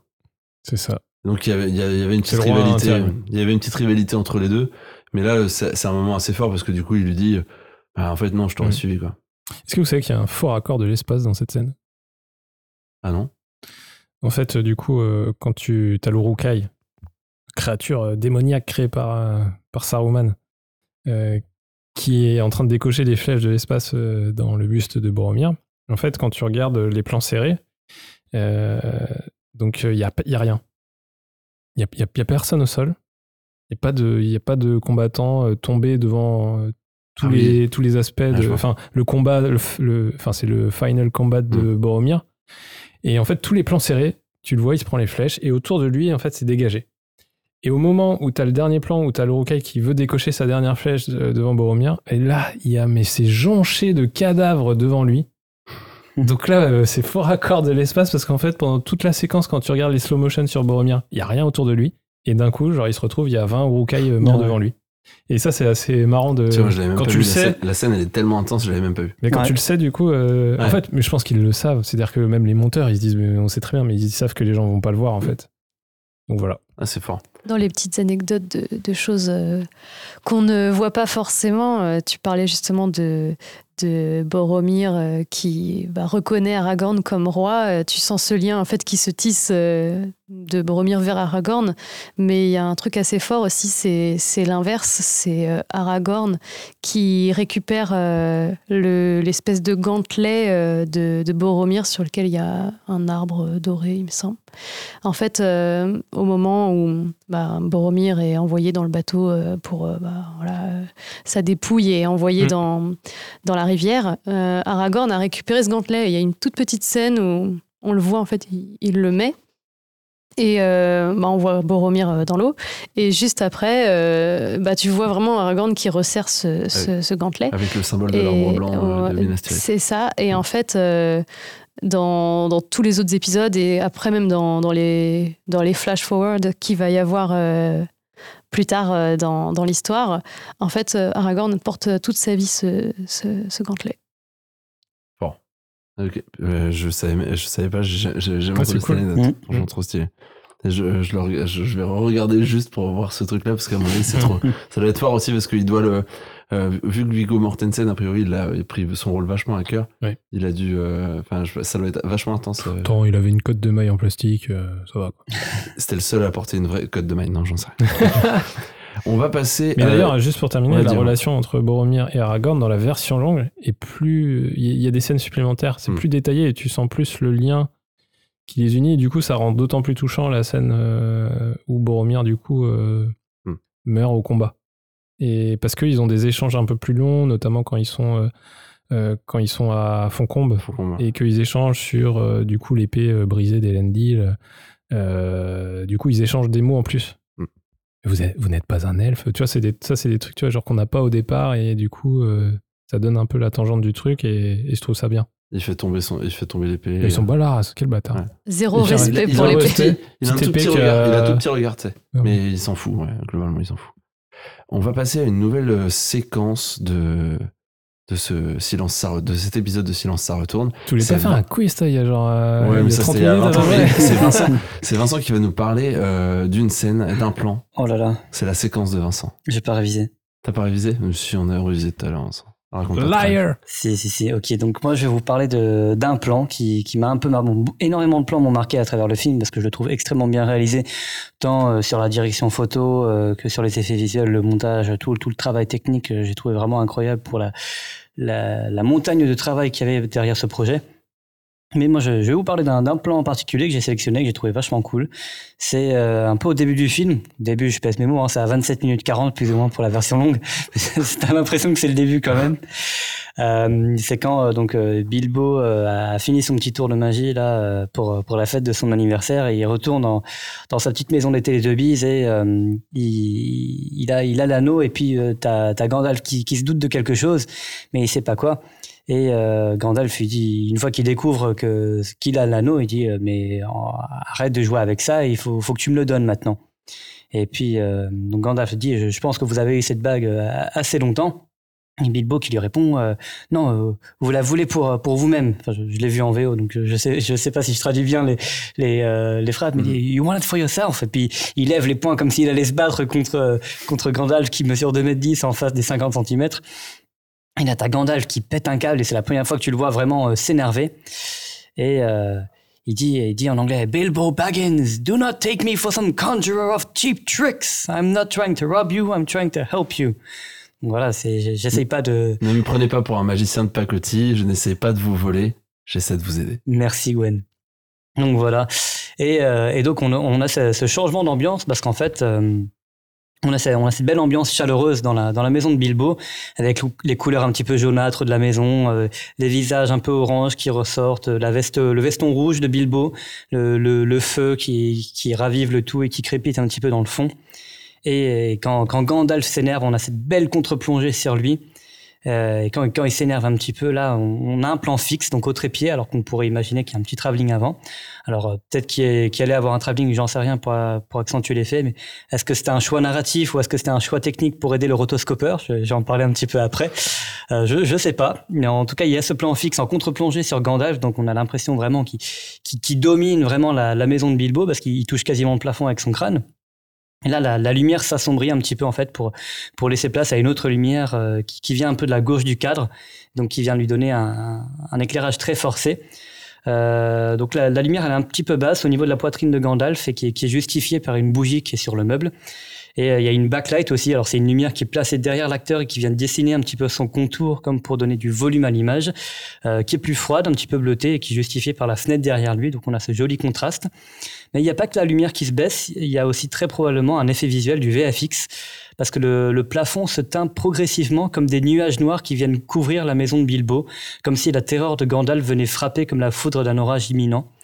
Euh, parce que la lumière ne faiblit pas comme si elle venait d'un faisceau d'un éclairage de cinéma, mais en fait les ombres se dissipent du centre de l'image vers les extrémités. Donc il faut imaginer qu'en fait c'est comme s'il y avait des, des nuages qui venaient se dessiner littéralement sur, euh, sur, le, sur les murs et sur tout, tout le, toute la maison de, de Bilbo. Puis un effet oppressant aussi, je trouve. euh, Ouais, ouais, T'as l'impression ouais. que les murs se rapprochent vers Gandalf. Ouais, bah c'est le but euh, en fait. hein. euh, j'ai rematé un petit peu la, la scène plusieurs fois, image par image, pour voir un petit peu que- comment ça se faisait. Et euh, au final, je pense que l'éclairage en temps réel, il joue vraiment quelque chose. hein. J'imagine le, mec euh, avec le dimmer en train de, de baisser l'intensité lumineuse euh, en temps réel. Euh, mais pour moi, c'est vraiment les, les- les effets visuels qui, qui jouent le plus grand rôle, car euh, l'intensité lumineuse sur Gandalf ne change quasiment pas. hein. Si on regarde vraiment euh, le, tout ce qui est autour de lui, ouais, ça s'assombrit, mais Gandalf ne change pas vraiment d'intensité lumineuse, d'exposition, Euh, comme s'il y avait un masque dessiné autour de lui. Donc un masque, c'est pas un masque qu'on vient mettre sur le visage. C'est il faut imaginer que, que sur l'image, on détourne au pinceau le personnage, donc le petit Gandalf, on le détourne, enfin le petit, le grand, on le détourne pour le séparer de l'arrière-plan. Euh, donc dans ce cas, pour réduire l'exposition, donc l'intensité lumineuse du décor qui est derrière lui. Et le rotoscoping, donc de mon rotoscopeur de, de tout à l'heure, c'est le fait d'animer ce masque image par image pour suivre un sujet ou un objet en mouvement. Donc plus l'objet bouge, plus ça demande du travail pour ce rotoscopeur. Donc c'est peut-être pour ça qu'ils ont décidé de faire un, ouais. un plan fixe plutôt qu'un plan en mouvement. Après, je sais pas, je spécule. Euh, donc en fait voilà, on a tout, ce, tout ce, cet arrière-plan qui vient s'assombrir complètement et garder euh, Gandalf en valeur et qui donne un effet complètement dramatique à la scène et qui, qui marche vachement bien. Et en, parlant d'orage, c'est bien foutu sur le, contre-champ de Bilbo car il y a sa veste et ses cheveux qui sont comme poussés par le vent, comme le vent de cet orage en fait que provoque euh, que provoque Gandalf. Donc big up au mec avec le gros ventilo ou le souffleur de feuilles derrière la caméra. hein. Big up à toi. Et on, on entend un bruit d'ailleurs dans, dans le film, on entend un bruit de vent qui souffle. Et d'ailleurs, en parlant de bruit, vous avez vu, hein, j'ai bien fisté tout ça comme une dis- dissertation universitaire, grand 1, grand 2, grand C'est 3, carré. avec les liens entre chaque partie. Le, le sound design, donc les effets sonores, euh, design. travaillé avec euh, sound design, est travaillé avec précision parce qu'on entend toute la charpente de la maison bouger au moment où Gandalf se met à hurler comme si sa voix faisait trembler tous les murs de, de la maison euh, de Teletubbies. Et la voix aussi, euh, Vincent. qui Ouais, est la, la voix modifiée. est est aussi modifiée, ouais, Ah oui, et la voix, vachement ouais. amplifiée, très compressée, donne un peu de reverb pour, pour vraiment l'accentuer par-dessus tout et la faire crier euh, encore plus que canneler.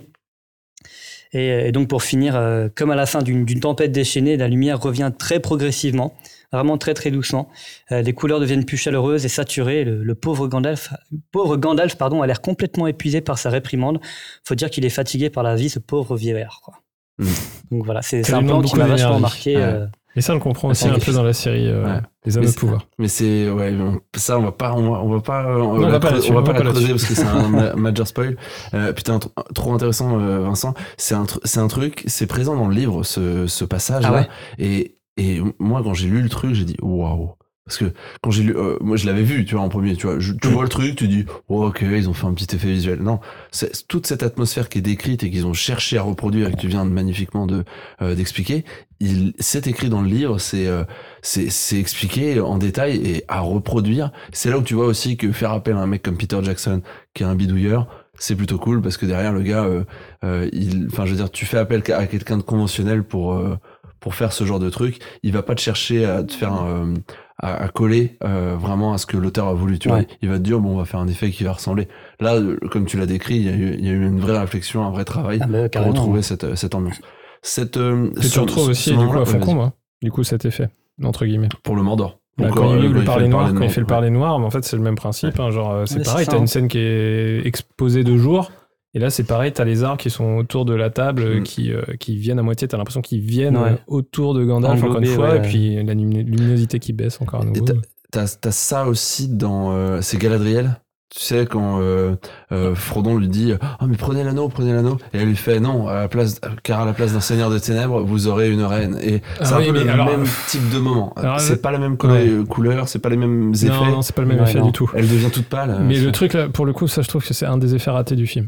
Sur euh, Galadriel. Ah ouais. Cet effet bioluminescent, là, de travers sa peau, Ouais, là, ouais. je trouve que c'est un peu foiré en mode. Match, euh, que tu retrouves dans le Hobbit ce- cet effet là Oui. que ce soit pour euh, alors euh, pour Gandalf cet effet là tu le retrouves dans le Hobbit tu euh, tu parlais de la série Mm. Euh, tu retrouves aussi euh, les l'effet cet effet là de Galadriel qui est effectivement je trouve pas ouf Euh, Après, c'est pour montrer, enfin, ça marche parce que ça transmet le message Mm. que ça veut donner.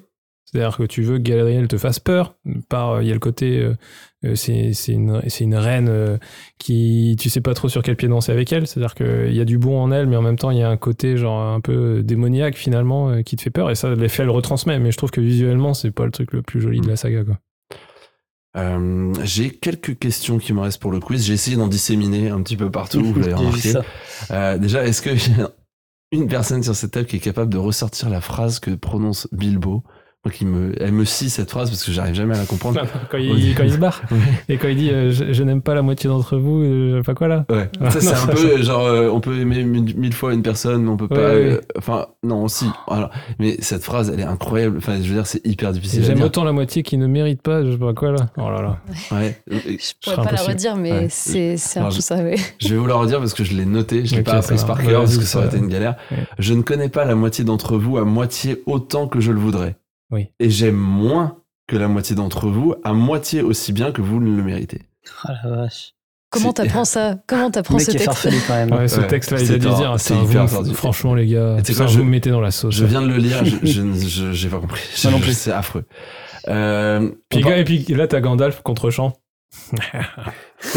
C'est pipe, ça. là. J'ai C'est le seul qui a compris, ouais. Je vous emmerde. Il se fout bien de la gueule. Ouais, ouais. En parlant de Gandalf et en parlant d'un truc qu'on a, on- dont on a parlé tout à l'heure, on parlait des, euh, des prothèses de pied, des 20 000 figurants, des chiffres incroyables. À votre avis, euh, attention, allez à la, à la dizaine près, euh, il y a eu combien de prothèses données pour Gandalf?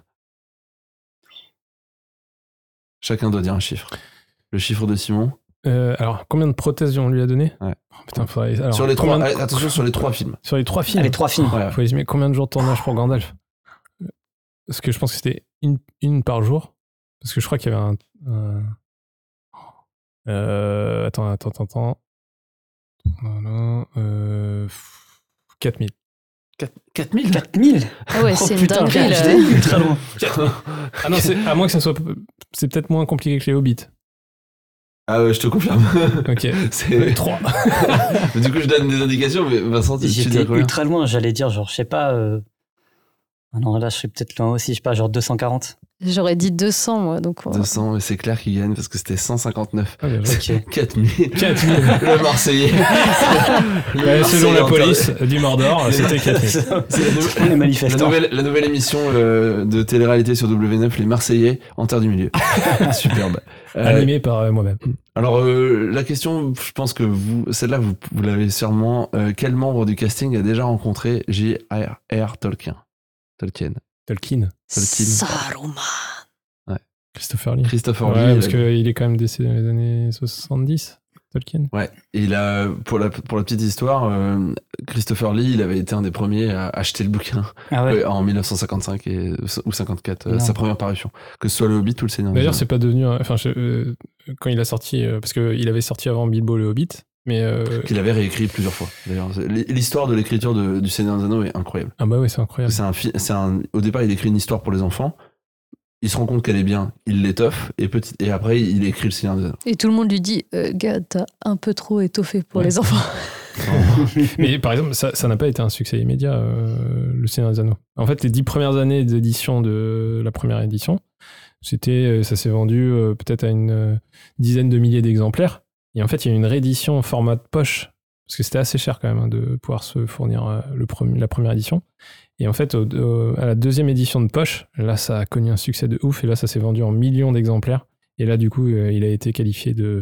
Donc là, on était dans les années. euh, parce que c'est 54 ou 52, je crois, la, la sortie du, du Seigneur des Anneaux. Et genre dans les années 60, euh, vers 62, je crois, nouvelle édition de poche. Et là, genre, en fait, il a été sacré. là, c'est le, le père de Ouais. la fantasy. euh. Mais au final, il, en a, il a pas profité de cette une euh, si longtemps que ça, parce que comme tu as dit, il est mort dans les années 70. Autre question, qui devait incarner Frodon? Un indice, il est dans le film. Bah, Sam? Sean Astin? Et c'est un des. Est-ce que c'est. un des Attends, petite question. Est-ce que c'est un. Ok, c'est un des Hobbits. Oui, quand même. Eh ben, euh, Pipin ou Mérine Ouais, c'était Mary. Il devait. euh, Non? Non, je savais pas. Tu savais pas? Non. Non, c'est mais faux. Tu as tort. C'est faux. J'ai trouvé ça sur C'était internet. Jean-Claude après. Van Damme. C'était tout à fait Jean-Claude Van Damme. Non, c'est Dominique Monaghan euh, donc euh, qui devait euh, qui devait incarner Frodon. Et en fait, la- ouais, l'histoire elle, est- elle est assez cool. En fait, Elijah Wood, il est américain et euh, il voulait absolument en fait euh, être dans ce dans ce film. Il avait entendu parler du projet, il trouvait, il trouvait ça dingue. Et euh, le problème, c'est qu'en fait, Peter Jackson, il voulait que ce soit que des des Britanniques. Et du coup, bah, il préférait, il, il préférait Dominique Monaghan. Et Elijah Wood, il- ce qu'il a fait, c'est qu'il a envoyé une cassette euh, à Peter Jackson où euh, il imite euh, l'accent euh, britannique à, à- à la, à la perfection. Et ça a convaincu Peter Jackson de, de laisser le rôle à, Elijah Wood. Donc assez cool. Donc, Elijah Wood qui retourne souvent les yeux dans la saga en mode. dès qu'il y a l'anneau qui le corrompt un peu, Oui. en mode. Je viens de faire un, une, Une, grimace. une transe. Oui, je suis une pas transe. hyper, je suis pas hyper fan de, du, du choix. Je- D'Elijah Wood Ouais. Si, Alors c'est une évidence. Non mais aujourd'hui c'est une évidence, tu vois. Mais Il a ce côté avec du recul, tu vois, juvénile, hyper naïf, qui, est, hip- qui marche trop bien. Parce qu'en en fait, c'est, c'est, c'est l'histoire de quelqu'un que tu prends à un moment donné, qui est hyper naïf, euh, plein de. Enfin, c'est un, plein de, un bon esprit. Et puis après, tu lui mets le poids de la réalité au fur et à mesure sur les épaules. La manière dont Mm. il se transforme, jusqu'à le retrouver quand, par exemple, tu vois, genre, euh, il se bastonne avec euh, Gollum, pardon, euh, Vincent. Ouais. Mais, mais enfin, cette progression, elle est cool quand même, quoi. Elle, est cool, mais tu vois, des fois, je me dis, tiens, si on avait mis quelqu'un d'autre, qu'est-ce que ça aurait donné Mm. Dernière question, et puis après, euh, Simon, tu vas nous expliquer un petit peu deux, trois, euh, deux, trois tricks techniques. Euh, Est-ce que vous connaissez d'autres sagas qui ont été tournées en simultané? Ouais, Parce que là, ce qu'on disait tout à l'heure, c'est que donc, les trois films ont été tournés euh, pendant le d'affilée, en fait, à la suite. Est-ce que vous en connaissez d'autres? Parce que c'est un truc qui est assez courant, finalement. Genre, on en a cité quelques-unes. hein. Tu vois, genre, je sais pas si la saga Retour vers le futur a été tournée en même temps, parce que je crois qu'ils attendaient quand même euh, de savoir si le premier avait marché, non? Alors, alors déjà, oui. Alors, euh, euh, oui et non, et oui. Euh, en Parce gros, qu'ils sont sortis quand même le- euh, très ouais, rapprochés. Alors, en fait, quand ils sortent de premier- manière rapprochée. oui, euh, Le premier est, sor- est sorti, euh, je ne sais plus quand, mais voilà. Et les deux et les deux et trois, en, en revanche, ont, ont été filmés successivement. Donc Ouais. moi, je l'avais noté. Donc Retour vers le futur, ouais, ça, ça a été tourné en même temps. Autre autre sur le même schéma, t'as Pierre des Caraïbes 2 et 3. Donc Ah ouais. le coffre maudit et euh, C'est une belle saga aussi. Moi, j'adore. Les, les deux et trois Pierre des Caraïbes sont vraiment bien. Après, c'est ça part en live, je trouve, mais. Les deux et trois ils sont vraiment cool. T'avais aussi Matrix 2 et 3. Donc, euh, Oui. t'as souvent en fait ce, ce schéma-là. Tu fais un premier opus, t'attends de voir s'il marche, tu sors les deux, les deux autres. Mais euh, et généralement les deux autres donc sont tournés en, en même temps. Euh, bientôt, il y a un autre film qui va être sur ce schéma-là, un succès, et ensuite on tourne de suite direct. C'est Avatar. Avatar qui sortira à la Ah fin bah de là, oui, et puis c'est euh, Et là, ils en ont tourné trois en même temps. trois en même temps Donc, sur plus de 10 ans. Là, on va avoir la voix de l'eau, là, et t'imagines, c'est 2009 la sortie d'Avatar. Donc ça fait euh, quasiment, euh, enfin plus de, dix- ça, ça fait plus de 10 ans. euh, 13 ans. et donc t'as une, t'as une, t'as un nouvel opus. Euh, on arrive tranquillement vers la fin de cet épisode de Silence ça retourne. Simon, tu vas nous parler de, de trois petits tricks techniques. Parce que ça, c'est un truc, je sais pas si ça vous a jamais. euh, Enfin, en fait, ce qui, est, ce qui est fou, et c'est là où je trouve qu'ils ont fait un travail incroyable, en fait, quand tu, quand tu travailles de la fantaisie, c'est que tu dois faire croire au, spectateur que ce qu'il regarde, c'est réel. Et alors que ce monde n'existe pas. Et, euh, ça, c'est pas facile. Surtout quand tu un monde où tu des hommes, des nains, des elfes, tu as plein de créatures euh, qui sont pas euh, uniquement humaines, qui n'ont pas les mêmes tailles. Est-ce que vous êtes déjà posé la question, mais comment est-ce qu'ils ont fait pour tourner ça alors que les personnages principaux, quand même, ce sont des hobbits? Et du coup, moi, là, ce que je me suis posé comme question, c'est de me dire, mais comment est-ce qu'ils ont fait finalement pour, euh, pour réussir à filmer ensemble un homme qui peut faire 1m80, parce que Yann McKellen est quand même grand, avec euh, une personne qui est censée faire à peu près la même taille, Voire même plus grand. voire Gimli, même- Gimli, voire même plus le- grand. le plus grand de, de tout le casting. Exactement. Il fait 1m90. Jeune euh, Rhys Davis, là, il était très très grand. Et du coup, tu dois le transformer en mec qui fait 1m30. Euh, donc, euh, moi, je trouve ça assez incroyable. Et du coup, ils ont utilisé quatre techniques. Et la, la technique euh, que moi, je trouve la plus imp- impressionnante, c'est ce qu'on appelle la perspective forcée. Mhm. C'est-à-dire que, en fait, euh, pour te donner l'impression, c'est comme, euh, par exemple, la photo de la Tour Eiffel. Tu sais, genre, en gros, tu te mets à côté, tu as l'impression de le toucher, et en gros, tu as l'impression que tu es aussi grand que la Tour Eiffel. Alors qu'en fait, on le touche pas vraiment. Alors, non. Ah ouais? Alors, Euh, non, pas vraiment. vous- Oh, merde. Non, non, faut pas pleurer pas. Dégoûté. Mais euh, donc la perspective forcée, c'est hyper intéressant. Donc en gros, l'idée, c'est de reculer pour donner une perspective différente. Et donc euh, le calcul qui est fait, en fait, c'est de se dire qu'un hobbit, euh, quand euh, Tolkien les décrit dans les bouquins, c'est de se dire, en fait, c'est euh, trois quarts euh, d'un homme, entre guillemets. Donc en fait, de 1m80, tu passes à 1m20. Donc euh, en fait, quand tu fais le ratio de ça, en fait, il faut placer. Ça veut dire que ça fait 1,333333 la taille euh, d'un humain. Et en fait, ça veut simplement dire que le calcul, c'est tu, tu déplaces le hobbit 1,33 fois plus loin de la caméra que l'humain. Donc ça, est, c'est, c'est une première chose. Sur un plan fixe, il n'y a pas trop de soucis. C'est-à-dire qu'une fois que tu as ta perspective, tu shootes et c'est parti. Ce qui est compliqué, c'est qu'il y a beaucoup de plans en mouvement dans euh, la communauté de l'anneau. Qui dit mouvement dit changement de perspective. Et en fait, c'est là où ils ont été assez incroyables, c'est que du coup, ils ont travaillé pour que la perspective reste la même en suivant le mouvement de la caméra. Et en fait, ils ont synchronisé, du coup, des, en, en termes de décor, deux parties, parce qu'il y a une scène à un moment donné, je sais pas si vous voyez, il y a Gandalf qui est à côté de Frodon, Frodon lui sert le thé. Ça, c'est incroyable. C'est-à-dire qu'en fait, ils ont composé deux tables différentes. Il y a une table qui est plus petite pour Gandalf, et il y a une table qui est plus grande pour Frodon. qui sont pas positionnés de la même manière. Entre les deux, il y a un espace, il y a un trou. Et en fait, euh, de ça, euh, par exemple, les bougies, les mugs, tout ça n'est pas la même taille pour Frodon que pour Gandalf. Il y a des fois des faux raccords d'ailleurs avec ce truc-là. Et, euh, et en fait, du coup, comme la caméra bouge, après, il faut faire bouger le décor en même temps. Et en fait, il synchronise du coup le Steadicam à la caméra avec le mouvement euh, du coup de- du plateau sur lequel est montée la table et où jouent les acteurs. Et en fait, du coup, tu vois que du feu. Donc ça, Ça, c'est vraiment la Même calèche. quand tu le sais et que tu regardes, tu le vois pas. Non, tu le vois pas. Franchement, ce plan-là, là, de genre, tu, tu vois que dalle. Et Mm. c'est ouf parce que quand tu vois que genre ils ont ils ont fait une bougie qui fait ça et la deuxième bougie elle fait ça. Et en fait, ils ont tout recréé en double, mais juste bah voilà, en fonction de si t'es un hobbit, si t'es un homme, t'as pas les mêmes infos. Bah, quoi. toute la maison euh, en double, euh, les ça, tasses, les bougies, Ouais. les assiettes, les couverts. Alors ça, c'est un- c'est une deuxième technique, la technique simplement de, du décor à deux tailles. Donc ça, c'est par exemple quand Gandalf est dans la maison de Bilbo, il est dans une version plus petite de la maison, parce que lui, il est en taille d'homme. Donc il le met dans une maison très petite, et à l'inverse, Bilbo, qui est un, un adulte, Ian Holm, c'est un adulte normal, il le met dans une version beaucoup plus grande pour un humain. Ce qui fait que quand lui il est dedans, t'as l'impression que c'est un nain, et quand euh, Gandalf est à l'intérieur, t'as l'impression que c'est un géant. Et ce qu'ils font, c'est qu'ils tournent sur fond bleu, et après, du coup, ils font, ils font des, ils, ch- ils matchent les plans. Ce qui veut dire, par contre, c'est c'est compliqué, hein, parce que s'il y a des plans en mouvement, quand c'est des plans fixes, encore ça va, mais il y a beaucoup de raccords en, en mouvement euh, sur, euh, sur les caméras, et c'est ça qui est, qui est impressionnant. C'est ultra clean. hein. Ouais, c'est c'est impressionnant. Ah, c'est des artisans de, de l'espace. hein. Donc ça, c'était le deuxième point. Et je reviens sur la perspective forcée, mais la scène de la calèche, par exemple, c'est assez marrant de savoir que en fait, Frodon, il est à l'arrière de la calèche quand c'est tourné. Parce qu'en fait, il est 1,3 fois, 1,33 fois plus loin que Gandalf sur la calèche.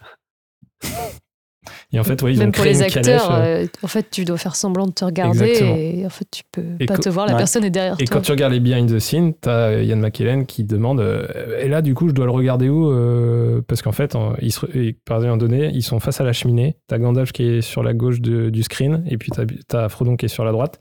Et ils se font face, mais en fait, ils se regardent pas. Et pourtant, ils doivent donner l'illusion qu'ils se regardent et qu'ils se parlent de face. Mm. Et ils se, ils se regardent pas. Donc, euh, ça, c'est des techniques, c'est assez incroyable. Qu'ils ont repris euh, d'ailleurs pour la saga Le Hobbit. hein, ils ont pas changé euh, là-dessus. hein. Il y, a un- fort raccord dans la saga Le Hobbit, c'est au début, c'est sur un verre de vin rouge, où en fait, il y a un truc qui est pas logique, si tu veux. En fait, tu vois, donc le verre de Gandalf est beaucoup plus petit dans sa main.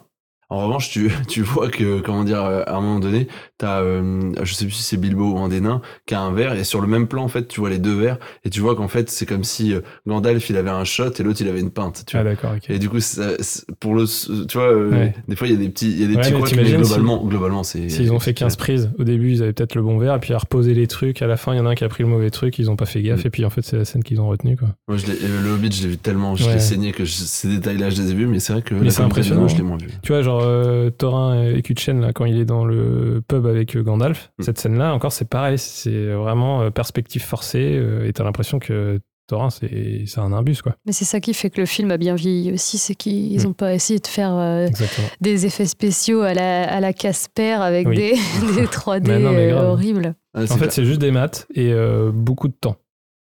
Et euh, des très bonnes idées. Donc et ça, beaucoup de bidouilles. Et beaucoup de bidouilles, mais ouais, mais c'est ça qui est trop bien. C'est des artisans, tu vois. Genre pour moi, Peter Jackson, c'est Mm. un, c'est un faiseur, tu Et vois. c'est et un tu- artisan, tu Et tu gagnes des millions d'euros, en fait, avec ce genre de truc, parce que Oui, va, bah, va- va payer des créas, euh, hein, désolé pour les créas, hein, mais euh, euh, va payer des créas pour te faire une CGI qui tient la route sur cet effet-là, Mm. ça va mal vieillir. Mm. Et euh, c'est là où aujourd'hui, comme tu dis, hein, que, que des trucs techniques comme ça, bah, ça, te fait, ça te fait gagner euh, en temps, en, en comment dire, aussi en, en mais surtout en pérennité, en fait, parce que Mm. le truc, ça devient un monument qui vieillit pas. Ces trucs-là, en tout cas, ils vieillissent pas. Et, et en plus, euh, comme je vous le disais, moi j'ai revu la, la version longue, j'ai regardé en, la dernière édition en 4K HDR10. Et euh, franchement, ça a super bien vieilli, c'est vraiment trop trop propre quoi. Et tu vois que tout le temps qu'ils ont passé et tout le travail qu'ils ont mis là-dedans, bah en fait aujourd'hui ça paye parce que ça a pas euh, mal vieilli. Et c'est c'est impressionnant quoi. Tu regardes Harry Potter, tu regardes les premiers Harry Potter. Euh, Bah tu vois, genre le troll par exemple. deux, trois trucs qui déco- Ouais, le troll, tu regardes aujourd'hui, ça pique les yeux. hein. Et d'ailleurs, Ouais, c'est- Ils ont aussi beaucoup utilisé ces, ces perspectives forcées, euh, des choses comme ça dans Harry Potter. euh. tu, tu peux les retrouver avec la, avec la Hagrid. cabane. euh, Avec Hagrid, je trouve que c'est bien fait d'ailleurs, paix à son âme. Mm. Mais euh, avec Hagrid, je trouve que c'est bien fait parce que c'est un trick technique. oui, beaucoup de Mm. prothèses, de- Mais, euh, des animatroniques, mm. des trucs comme Bah, ça. tu parles d'animatronics et du coup, c'est encore un autre aspect, c'est qu'il y a aussi des squelettes géants qui ont été créés à l'occasion que, genre, par exemple, la scène de, du poney fringant, Fancy Pony en anglais, Euh, tu vois les hobbits qui arrivent au comptoir. Ils disent oh, on voudrait une, chambre et tout, et c'est là où il dit euh, vous êtes qui? Euh, Je suis Monsieur sous-colline, Underhill. Et, euh, et là, tu les vois au comptoir et tu as, une plongée contre plongée entre euh, le, le bartender et puis les hobbits. Et à un moment donné, tu as un, être, t'as un homme qui, qui les pousse et qui veut passer à travers eux. Et du coup, bah, tu vois à quel point ils sont petits. En fait, du coup, c'est- un géant, euh, un mannequin géant qui passe à côté d'eux, en fait, avec euh, une main robotisée et tout euh, pour, leur, pour, les, pour les pousser à moitié. euh. Et donc, en fait, ils ont, c'est juste du décor à échelle beaucoup plus grande que ce que sont les, les hommes. Et à côté de ça, tu rajoutes un être humain qui est un géant qui est censé faire 1m80 dans la réalité. D'ailleurs, on, on parle de Peter Jackson qui mange sa carotte juste avant de, Avant d'arriver sous la pluie. dans le fringant. Il fait toujours un caméo dans ses, Ouais, c'est dans ça, ses ouais. films. Dans, c'est cas, dans, impressionnant. dans Le Hobbit et dans Les Seigneurs des Anneaux, il a toujours fait euh, Ouais. euh, un caméo. Il fait aussi un caméo dans. euh, dans il a réalisé. euh, je- il a co-réalisé avec Steven Spielberg euh, Les Aventures de Tintin. Et, et d'ailleurs, il est sur le projet du 2. Et euh, il, a, il a aussi un, un tout petit rôle. Mais du coup, bah, Mm. en, en, en, motion, euh, en motion capture. Ok. Et le dernier point que je voulais dire, bah, c'est ils ont aussi utilisé des personnes de petite taille. Voilà. Parce que toutes les- tous les plans de dos, par exemple, euh, je sais pas si vous voyez quand Bilbo retrouve euh, Gandalf, il lui fait un câlin euh, sur le perron de sa maison. Tous les contacts, en Plan fait. de face. Ouais. Du coup, c'est trick technique. plan de dos, c'est petite personne. Et sur tous les plans de dos, euh, c'est ça. Et, mais des fois, ça marche pas bien parce qu'en fait, ils, ils avaient chacun une doublure naine et euh, ils leur mettaient un masque à- à- qui était censé représenter le visage. Et là, tu sens qu'ils étaient un peu moins bons quand même à l'époque. mais il y a certains plans, par exemple, je sais pas, ça vous fera peut-être rire, je pense, mais euh, par exemple, quand Frodon il est un peu en PLS parce qu'il s'est fait euh, défoncer l'épaule à coup de lame de Nazgûl, il est avec Arwen et Arwen, euh, elle, elle est en mode euh, 24 heures du Mans. Et du coup, elle est sur son cheval comme ça. Et tu vois Frodo qui est, qui est ballotté là comme ça. Et en fait, sur les plans larges, tu vois que c'est pas du tout Elijah Wood en fait. Et en fait, tu, tu vois une sorte de. En fait, c'est le nain avec le masque. Et Ah, genre, en fait, il ressemble à rien du tout. Il dit, oh putain, il a pris cher Frodo. Ouais, après, à ce moment-là, tu, comme il est dans le mal, tu te dis, oh là là, il a une sale gueule. oh, putain, la vache, il a pris trop cher. Il est encore vivant là. Il y avait un autre truc euh, dont tu voulais parler, Simon, c'était le, le- les, les batailles euh, dans l'intro qui sont assez, euh, assez, Ouais, assez bah, en bien fait, il y a aussi. tellement de choses à dire sur ce film. euh, pour essayer de faire court, en fait, euh, ce qui est hyper intéressant, c'est que donc le studio qui a réalisé une partie des effets euh, visuels, donc c'est Weta Studio, Weta Workshop, euh, du coup, qui est une société euh, Néo-zélandaise. néo-zélandaise qui aujourd'hui est une des meilleures sociétés au monde pour faire des effets spéciaux, mais à l'époque, c'était pas le cas. Peter Jackson, lui, avait tout reconcentré sur la Nouvelle-Zélande. Et en fait, ce qu'ils ont fait, euh, c'est que du coup, euh, euh, pour les batailles, ils voulaient quelque chose d'épique. Et ils pouvaient pas se permettre d'avoir euh, 150 000 figurants, donc il y avait beaucoup de figurants. Mais après, l'idée, c'était de reproduire des batailles épiques où, bah, quand tu fais le prologue, tout de suite, quand tu vois la- l'armée des elfes se battre contre l'armée des orques, ça envoie du pâté, quoi. Et en fait, ce qu'ils ont fait, c'est que c'est des ouf, les gars, parce que ils ont créé, du coup, une intelligence artificielle pour euh, créer des avatars, et que ces avatars-là aient chacun un comportement unique. Et ça, ça n'existait pas avant. Et en fait, quand tu regardes les batailles, en fait, chaque orc a un comportement unique qui est défini par une intelligence artificielle. Et ces orques-là, tu pouvais leur définir un mouvement, tu pouvais leur définir euh, un type d'épée, un type de plastron, un type de jambière, un type de, coupe de cheveux. Et en fait, euh, ça définissait aléatoirement pour que les euh, 100 000 soldats, par exemple, aient chacun une identité propre et un mouvement propre. Ce qui fait que sur les, après, les grands travelling comme ça qui sont aériens là, et qui, qui, balayent les, les batailles, bah, en fait, tu as cet effet de genre, waouh, putain, c'est incroyable. Puis avec la mise en scène où tu vois, genre, tu sais, les elfes là qui sont hyper chauds, hyper coordonnés, là, genre, en fait, ça envoie trop du fat. Et ça, c'est Weta euh, Workshop euh, qui a créé cet algorithme-là, qui a été réutilisé derrière, du coup, dans plein d'autres euh, films. Je crois que c'est une, c'est une société française aussi qui avait travaillé sur un, un- une, une IA, euh, alors pas tout à fait pareil, c'était plutôt dans la foule de type concert, tu vois. Euh, pas totalement dans la synchro bataille, mais c'était une société française qui avait bossé sur euh, euh, euh, le film avec Freddie Mercury, euh, Bohemian Rhapsody. sur le, Oui, pour le- faire le le- final à Wembley, je sais plus, on en avait Ouais. parlé, je crois. un jour. Oui, ça c'est impressionnant aussi. C'est très, très T'as impressionnant. l'impression qu'il y a, Il y a un boulot monstre derrière, Ouais, en fait, ouais, pour, pour ouais. réussir à, à arriver à un résultat comme celui-là. Ouais, c'est ça. hein. Mais de tout, tout est techniquement, je trouve, euh, hyper intéressant. Et il y a juste un dernier point que j'avais envie de mentionner aussi, c'est euh, la partie euh, color grading, donc euh, étalonnage. Et en fait, ce qui est hyper intéressant, euh, je pense que ça va t'intéresser Vincent aussi, c'est euh, donc à l'époque 2001, c'est des films qui étaient encore tournés sur euh, pellicule. C'était vraiment le début du numérique. Et en fait, Peter Jackson, du coup, ce qu'il a demandé, c'est euh, parce que pour plonger dans l'ambiance, bah, il y avait franchement un travail. Euh, Andrew Lesnie, qui était le directeur photo, qui a eu l'Oscar hein, de la meilleure photographie euh, pour euh, le- la communauté de l'anneau. En fait, euh, il avait fait un peu des merveilles sur l'éclairage, tout ça, et sur le cadrage. Mais après, Peter Jackson, il voulait aller plus loin sur l'étalonnage, et notamment quand on regarde, par exemple, les elfes. Il y a quand même un truc, c'est qu'on a l'impression, c'est comme le mithril. Euh, ils resplendissent de l'intérieur. Donc c'est un effet de glow, là, un petit Ouais. peu, là, qui ressort. Là, et ça, euh, bah, en fait, c'était hyper compliqué euh, si tu devais faire de l'étalonnage euh, à l'ancienne. Et en fait, ce qu'ils ont fait, du coup, c'est qu'ils ont récupéré, du coup, le 35 mm. Ils ont, ils ont scanné, du coup, euh, les pellicules. Et c'était la première fois qu'un un film a été, enfin, a été étalonné digitalement. Donc après, ça, ils ont mis ça sur un- ils étaient sur des ordi, là, des vieux euh, Windows 95, là, tout dégueulasse. Et puis tu vois le mec euh, qui est en train de faire euh, travailler sur, sur ses courbes. Il est en train de faire son U versus SAT, là, tu sais, il est en train de changer. Et c'est incroyable. Il dit, bah là, je suis en train de mettre ça, tac, tac, tac. Sur, ça permettait de faire le focus sur, par exemple, Legolas, euh, plus sur lui que sur Aragorn, en faisant des masques, comme tu parlais tout à l'heure, avec un peu Ah de ouais. rotoscoping, tout ça. Et en fait, c'est, ça, rend, ça rend un résultat hyper intéressant. Et ça lui donne un charme parce qu'en fait, comme ça a été scanné, étalonné euh, numériquement et puis rescanné derrière pour que ça revienne en pellicule 35 mm, mais en fait, t'as- t'avais un résultat avec, beaucoup de charme, quoi. C'est vrai que c'est- c'est c'est- c'est ultra canon et comme on disait, ça ça a pas vieilli en fait et aussi parce que ça a été bien pensé. Il y a eu, je crois que c'est un- c'est le record du nombre de nominations euh, aux Oscars et de victoires. Plus d'une Ça- dizaine, je pense. Ouais, je crois que c'est 13. Le, le chiffre c'est 13. Après, ils ont eu quatre euh, récompenses, je crois. Ils ont que seulement 4 Ouais, ils ont eu la musique, mais ils ont eu la musique, la photo, Hmm. les costumes. Normal. Et après, l'autre, je sais plus c'était quoi. Puis Vincent a eu un Oscar aussi Vincent pour son interprétation Oscar. de Gollum. De Gollum. mais euh, De Gollum ou de Elrond, faut choisir à un moment. c'est vrai qu'il a, c'est un, un rôle à double En fait, casquette. Elrond et Gollum, c'est ça qu'on découvre Il après. faut absolument qu'on publie sur, euh, sur nos réseaux le, la, la- faut- on, on va mettre un- une image où on va mettre la tête de Vincent et la tête du personnage de, de, de- d'Elrond euh, dans Rings of Power Mm. et vous allez nous dire euh, ce que vous en pensez mais enfin euh, je pense que enfin Simon Claire on, on est d'accord un peu sur le sur la ressemblance Ah, mais moi, quand j'ai regardé la série, euh, je me suis direct dit ça et après, je t'ai entendu. Vincent, tu as euh, dit, mais euh, toi, tu nous as pas dit que non, j'ai entendu en Gwen le lendemain qui le disait. J'ai fait, mais oui, on est d'accord. Ce qui était pas très sympa, apparemment, pour Vincent, parce que quand on lui a dit ça, il nous a dit euh, Oh, mais il est moche Pas très flatteur, mais bon. Mais cet acteur-là, d'ailleurs, on, parle- on a parlé un peu de Game of Thrones pendant cet épisode. Euh, cet acteur-là, il joue aussi. euh, euh, c'est- étonnant et tout est connecté en fait. Il joue aussi euh, Ned Stark euh, dans Game of Thrones dans un flashback. Euh, donc, euh, il interprète euh, le personnage euh, jeune qu'interprétera Sean Bean. Sean Bean. Voilà. Et il donc- se retrouve dans le. Et, et voilà, il se retrouve dans le Seigneur des Anneaux. On boucle la boucle. Euh, Claire, qu'est-ce que t'as pensé de cet épisode? T'as t'as trouvé ça cool ou quoi?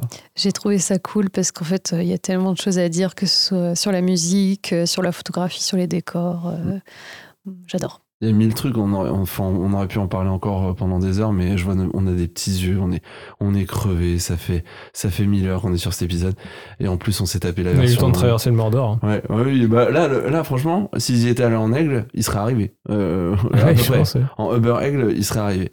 En tout cas, merci à tous euh, autour de la table, euh, donc euh, pour euh, pour cet épisode, ce premier épisode de euh, Silence ça retourne. On est on est content de, de relancer la machine euh, sous cette nouvelle identité que, que tu nous as fournie. Merci Claire. encore Claire euh, pour euh, cette belle Ouais. identité. On a hâte de vous partager tout ça. Ouais, putain. ben, ouais, je suis Alors, ravie. alors, à l'heure où les gens écoutent, en fait, on l'a déjà fait, je suppose, Deux. De partager euh, les différents éléments. J'espère. ouais. Ou alors non, et, non. et du coup, bah, euh, terrible. Mais euh, Ouais. ah oui, et juste un petit mot euh, tout à l'heure en intro, on dit, on est, on- je, je teasais un peu le fait de de- de- d'expliquer pourquoi on change de nom, parce Oui, que oui, on change vrai. de nom, mais pourquoi on change de nom? Euh, Alors, euh, non, en gros, C'est pas euh, qu'on n'aimait pas. c'est pas qu'on aimait pas, pellicule, on aimait bien. hein. Enfin, je, je pense, hein, on, Oui. on était plutôt. Enfin, je crois que vous aimiez aussi d'ailleurs euh, les personnes qui, qui nous écoutent et qui nous suivent. Euh, en gros, ce qui s'est passé, c'est qu'on s'est rendu compte que sur Instagram, il y avait un média qui s'appelait aussi Pelliculte avec un C Et du coup, bah, on s'est dit, bah, vous merde. devez vous dire, euh, votre benchmark, les gars, il- Ouais. vous avez Euh, bien cherché. On dira pas, on dirait pas, on dira pas qui était chargé du benchmark, mais c'était moi. Et euh, mais du coup, euh, voilà, on, on s'est dit, bah merde, il va falloir qu'on change. Ouais. Euh, du coup, bah, on a commencé à réfléchir sur d'autres noms qu'on pourrait utiliser. Ce qui est drôle, c'est qu'en en- pendant le- notre période de réflexion, on a contacté euh, les gars de Pellicult avec un Oui. C et, et ils nous ont répondu et euh, on, on a même euh, presque, euh, comment dire, on s'est même presque dit, bah tiens, pourquoi on ferait pas Pellicult Pourquoi on ferait, on le ferait pas pour eux? Et en fait, on a choisi de, de rester indépendant et de faire notre, euh, notre truc et de et de continuer notre podcast un petit peu de notre côté, de pas nous greffer à un autre média pour euh, pour pouvoir faire euh, pour pouvoir évoluer et faire un peu ce qu'on voulait et potentiellement aussi développer une, une chaîne YouTube Oui. où euh, on pourrait faire un peu de profiter de la présence de, des deux meilleurs vidéastes que je connaisse pour euh, pour pouvoir Vincent qui regarde derrière lui euh, pour pouvoir peut-être proposer un- des contenus peut-être se servir du mot aussi retourner peut-être retourner des scènes de Bah, films c'est ça. Donc en gros, Ouais. cette chaîne s'appellerait Les Retourneurs. c'est ça Donc Les Retourneurs avec un podcast. Pour l'instant, un podcast sur les films qui s'appelle du coup Silence, ça retourne. Et donc, euh, longue vie à silence, Et- ça retourne. Et puis, ce qui est bah, intéressant aussi, c'est que Claire était OK, a fait toute l'identité visuelle euh, autour de ça, mais était là aussi pour le choix du nom. Tout Et à oui. fait. Tout à fait. Et euh, on, on a- il y avait, il y avait quoi comme nom qu'on avait. On s'était dit, oh, pourquoi pas? C'était quoi? Euh, oh, tu vois, j'ai déjà oh, Je sais C'était oubliable. C'était oubliable. ouais, tu vois. Ouais. Notre cerveau tu sais, s'est dit, Ouais. c'est bon, c'est celui-là. C'était sûr. Donc, Ouais, euh, non, c'est. euh, moi, au départ, j'étais pas forcément fan. Et puis, en fait, euh, en, en travaillant le, le, le- comment dire, le, le podcast et en préparant un petit peu les, euh, les Hmm. différentes, euh, les différents moments, je me suis dit, ouais, non, en fait, si, ça arrache. Et le fait que ce soit duplicable en les retourneurs sur, euh, Bah, c'est ça qui est cool. sur, euh, sur- pour YouTube, Ouais. ça, ça sera cool. En tout cas, on a hâte de vous partager tout ça. Bah grave. Et est-ce que, genre, par exemple, tu pourrais, Claire, nous dire juste en, en deux phrases, que, tu vois, genre, qu'est-ce que tu as voulu mettre derrière euh, ce logo-là, peut-être pour donner quelques billes aux gens sur... euh, Alors ce logo, il évoque déjà un peu la nostalgie des vieux films. Euh, On sent un peu le, le retour vers le futur euh, dans, dans, dans les choix de, de couleurs. Et puis euh, il y a aussi tout ce qui évoque le retour en arrière.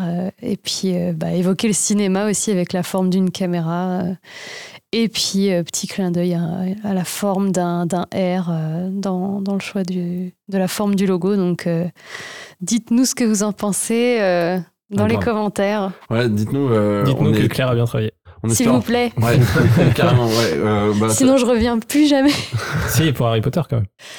Bah, le 4 est déjà passé, mais. On peut là. Ah oui, c'est vrai que ça, on a on, a, on, a, ra- Oui. on a raté le, on a raté le coche. On a, Ouais. donc, le, le 4, c'est vraiment ton film préféré? Ouais, c'est mon préféré. T'as écouté l'épisode du coup euh, Lou- oui. Lou- Louise, Louise a fait honneur au film? Oui, Ok. c'est- elle est super. Ok, bon, je dirais. Euh, bah, en tout cas, merci à toutes et à tous euh, d'avoir euh, fait ce podcast et euh, à vous de nous avoir écoutés. Euh, vous pouvez bien sûr euh, retrouver toute l'actualité, vous abonner sur les différentes plateformes euh, avec euh, le nouveau nom, donc Silence, ça retourne. Euh, on va se quitter sur cette petite musique sur laquelle on, on est arrivé. On repart euh, gambader, Salut les pieds boire des coups. Là. Euh, on repart en Irlande. J'ai paumé mes chaussures. J'ai perdu mes pieds de hobbit. Vin- Vincent, pourquoi t'en Qu'est-ce qu'il Eh, qu'est-ce qu'il fait D'ailleurs, sacrée, sacrée prothèse, hein, les pieds. euh, vous savez quand même qu'elles Ouais. étaient euh, fusionnées aux chevilles euh, existantes euh, des acteurs. Ok. Ouais. Genre, en gros, ils mettaient la prothèse en latex et puis après, ils venaient faire une sorte de soudure, euh, un collagène autour du pied pour que euh, ça puisse euh, faire de vrais pieds. En tout cas, c'est vraiment galère parce que t'imagines quand ils doivent aller dans un magasin de pompe. Putain. Même Ouais. les 40 moi, je fais du 47, c'est déjà une galère, mais eux, j'imagine pas, ils font Ouais. du 60. Et puis, ils ont un chat sur les pieds. hein, c'est, euh, Ah oui, oui, ah, Ouais. euh, Du coup, les pieds velus, on comprend aussi la, la référence euh, dans la série. On se quitte là-dessus. On se quitte là-dessus. C'est Allez, beau.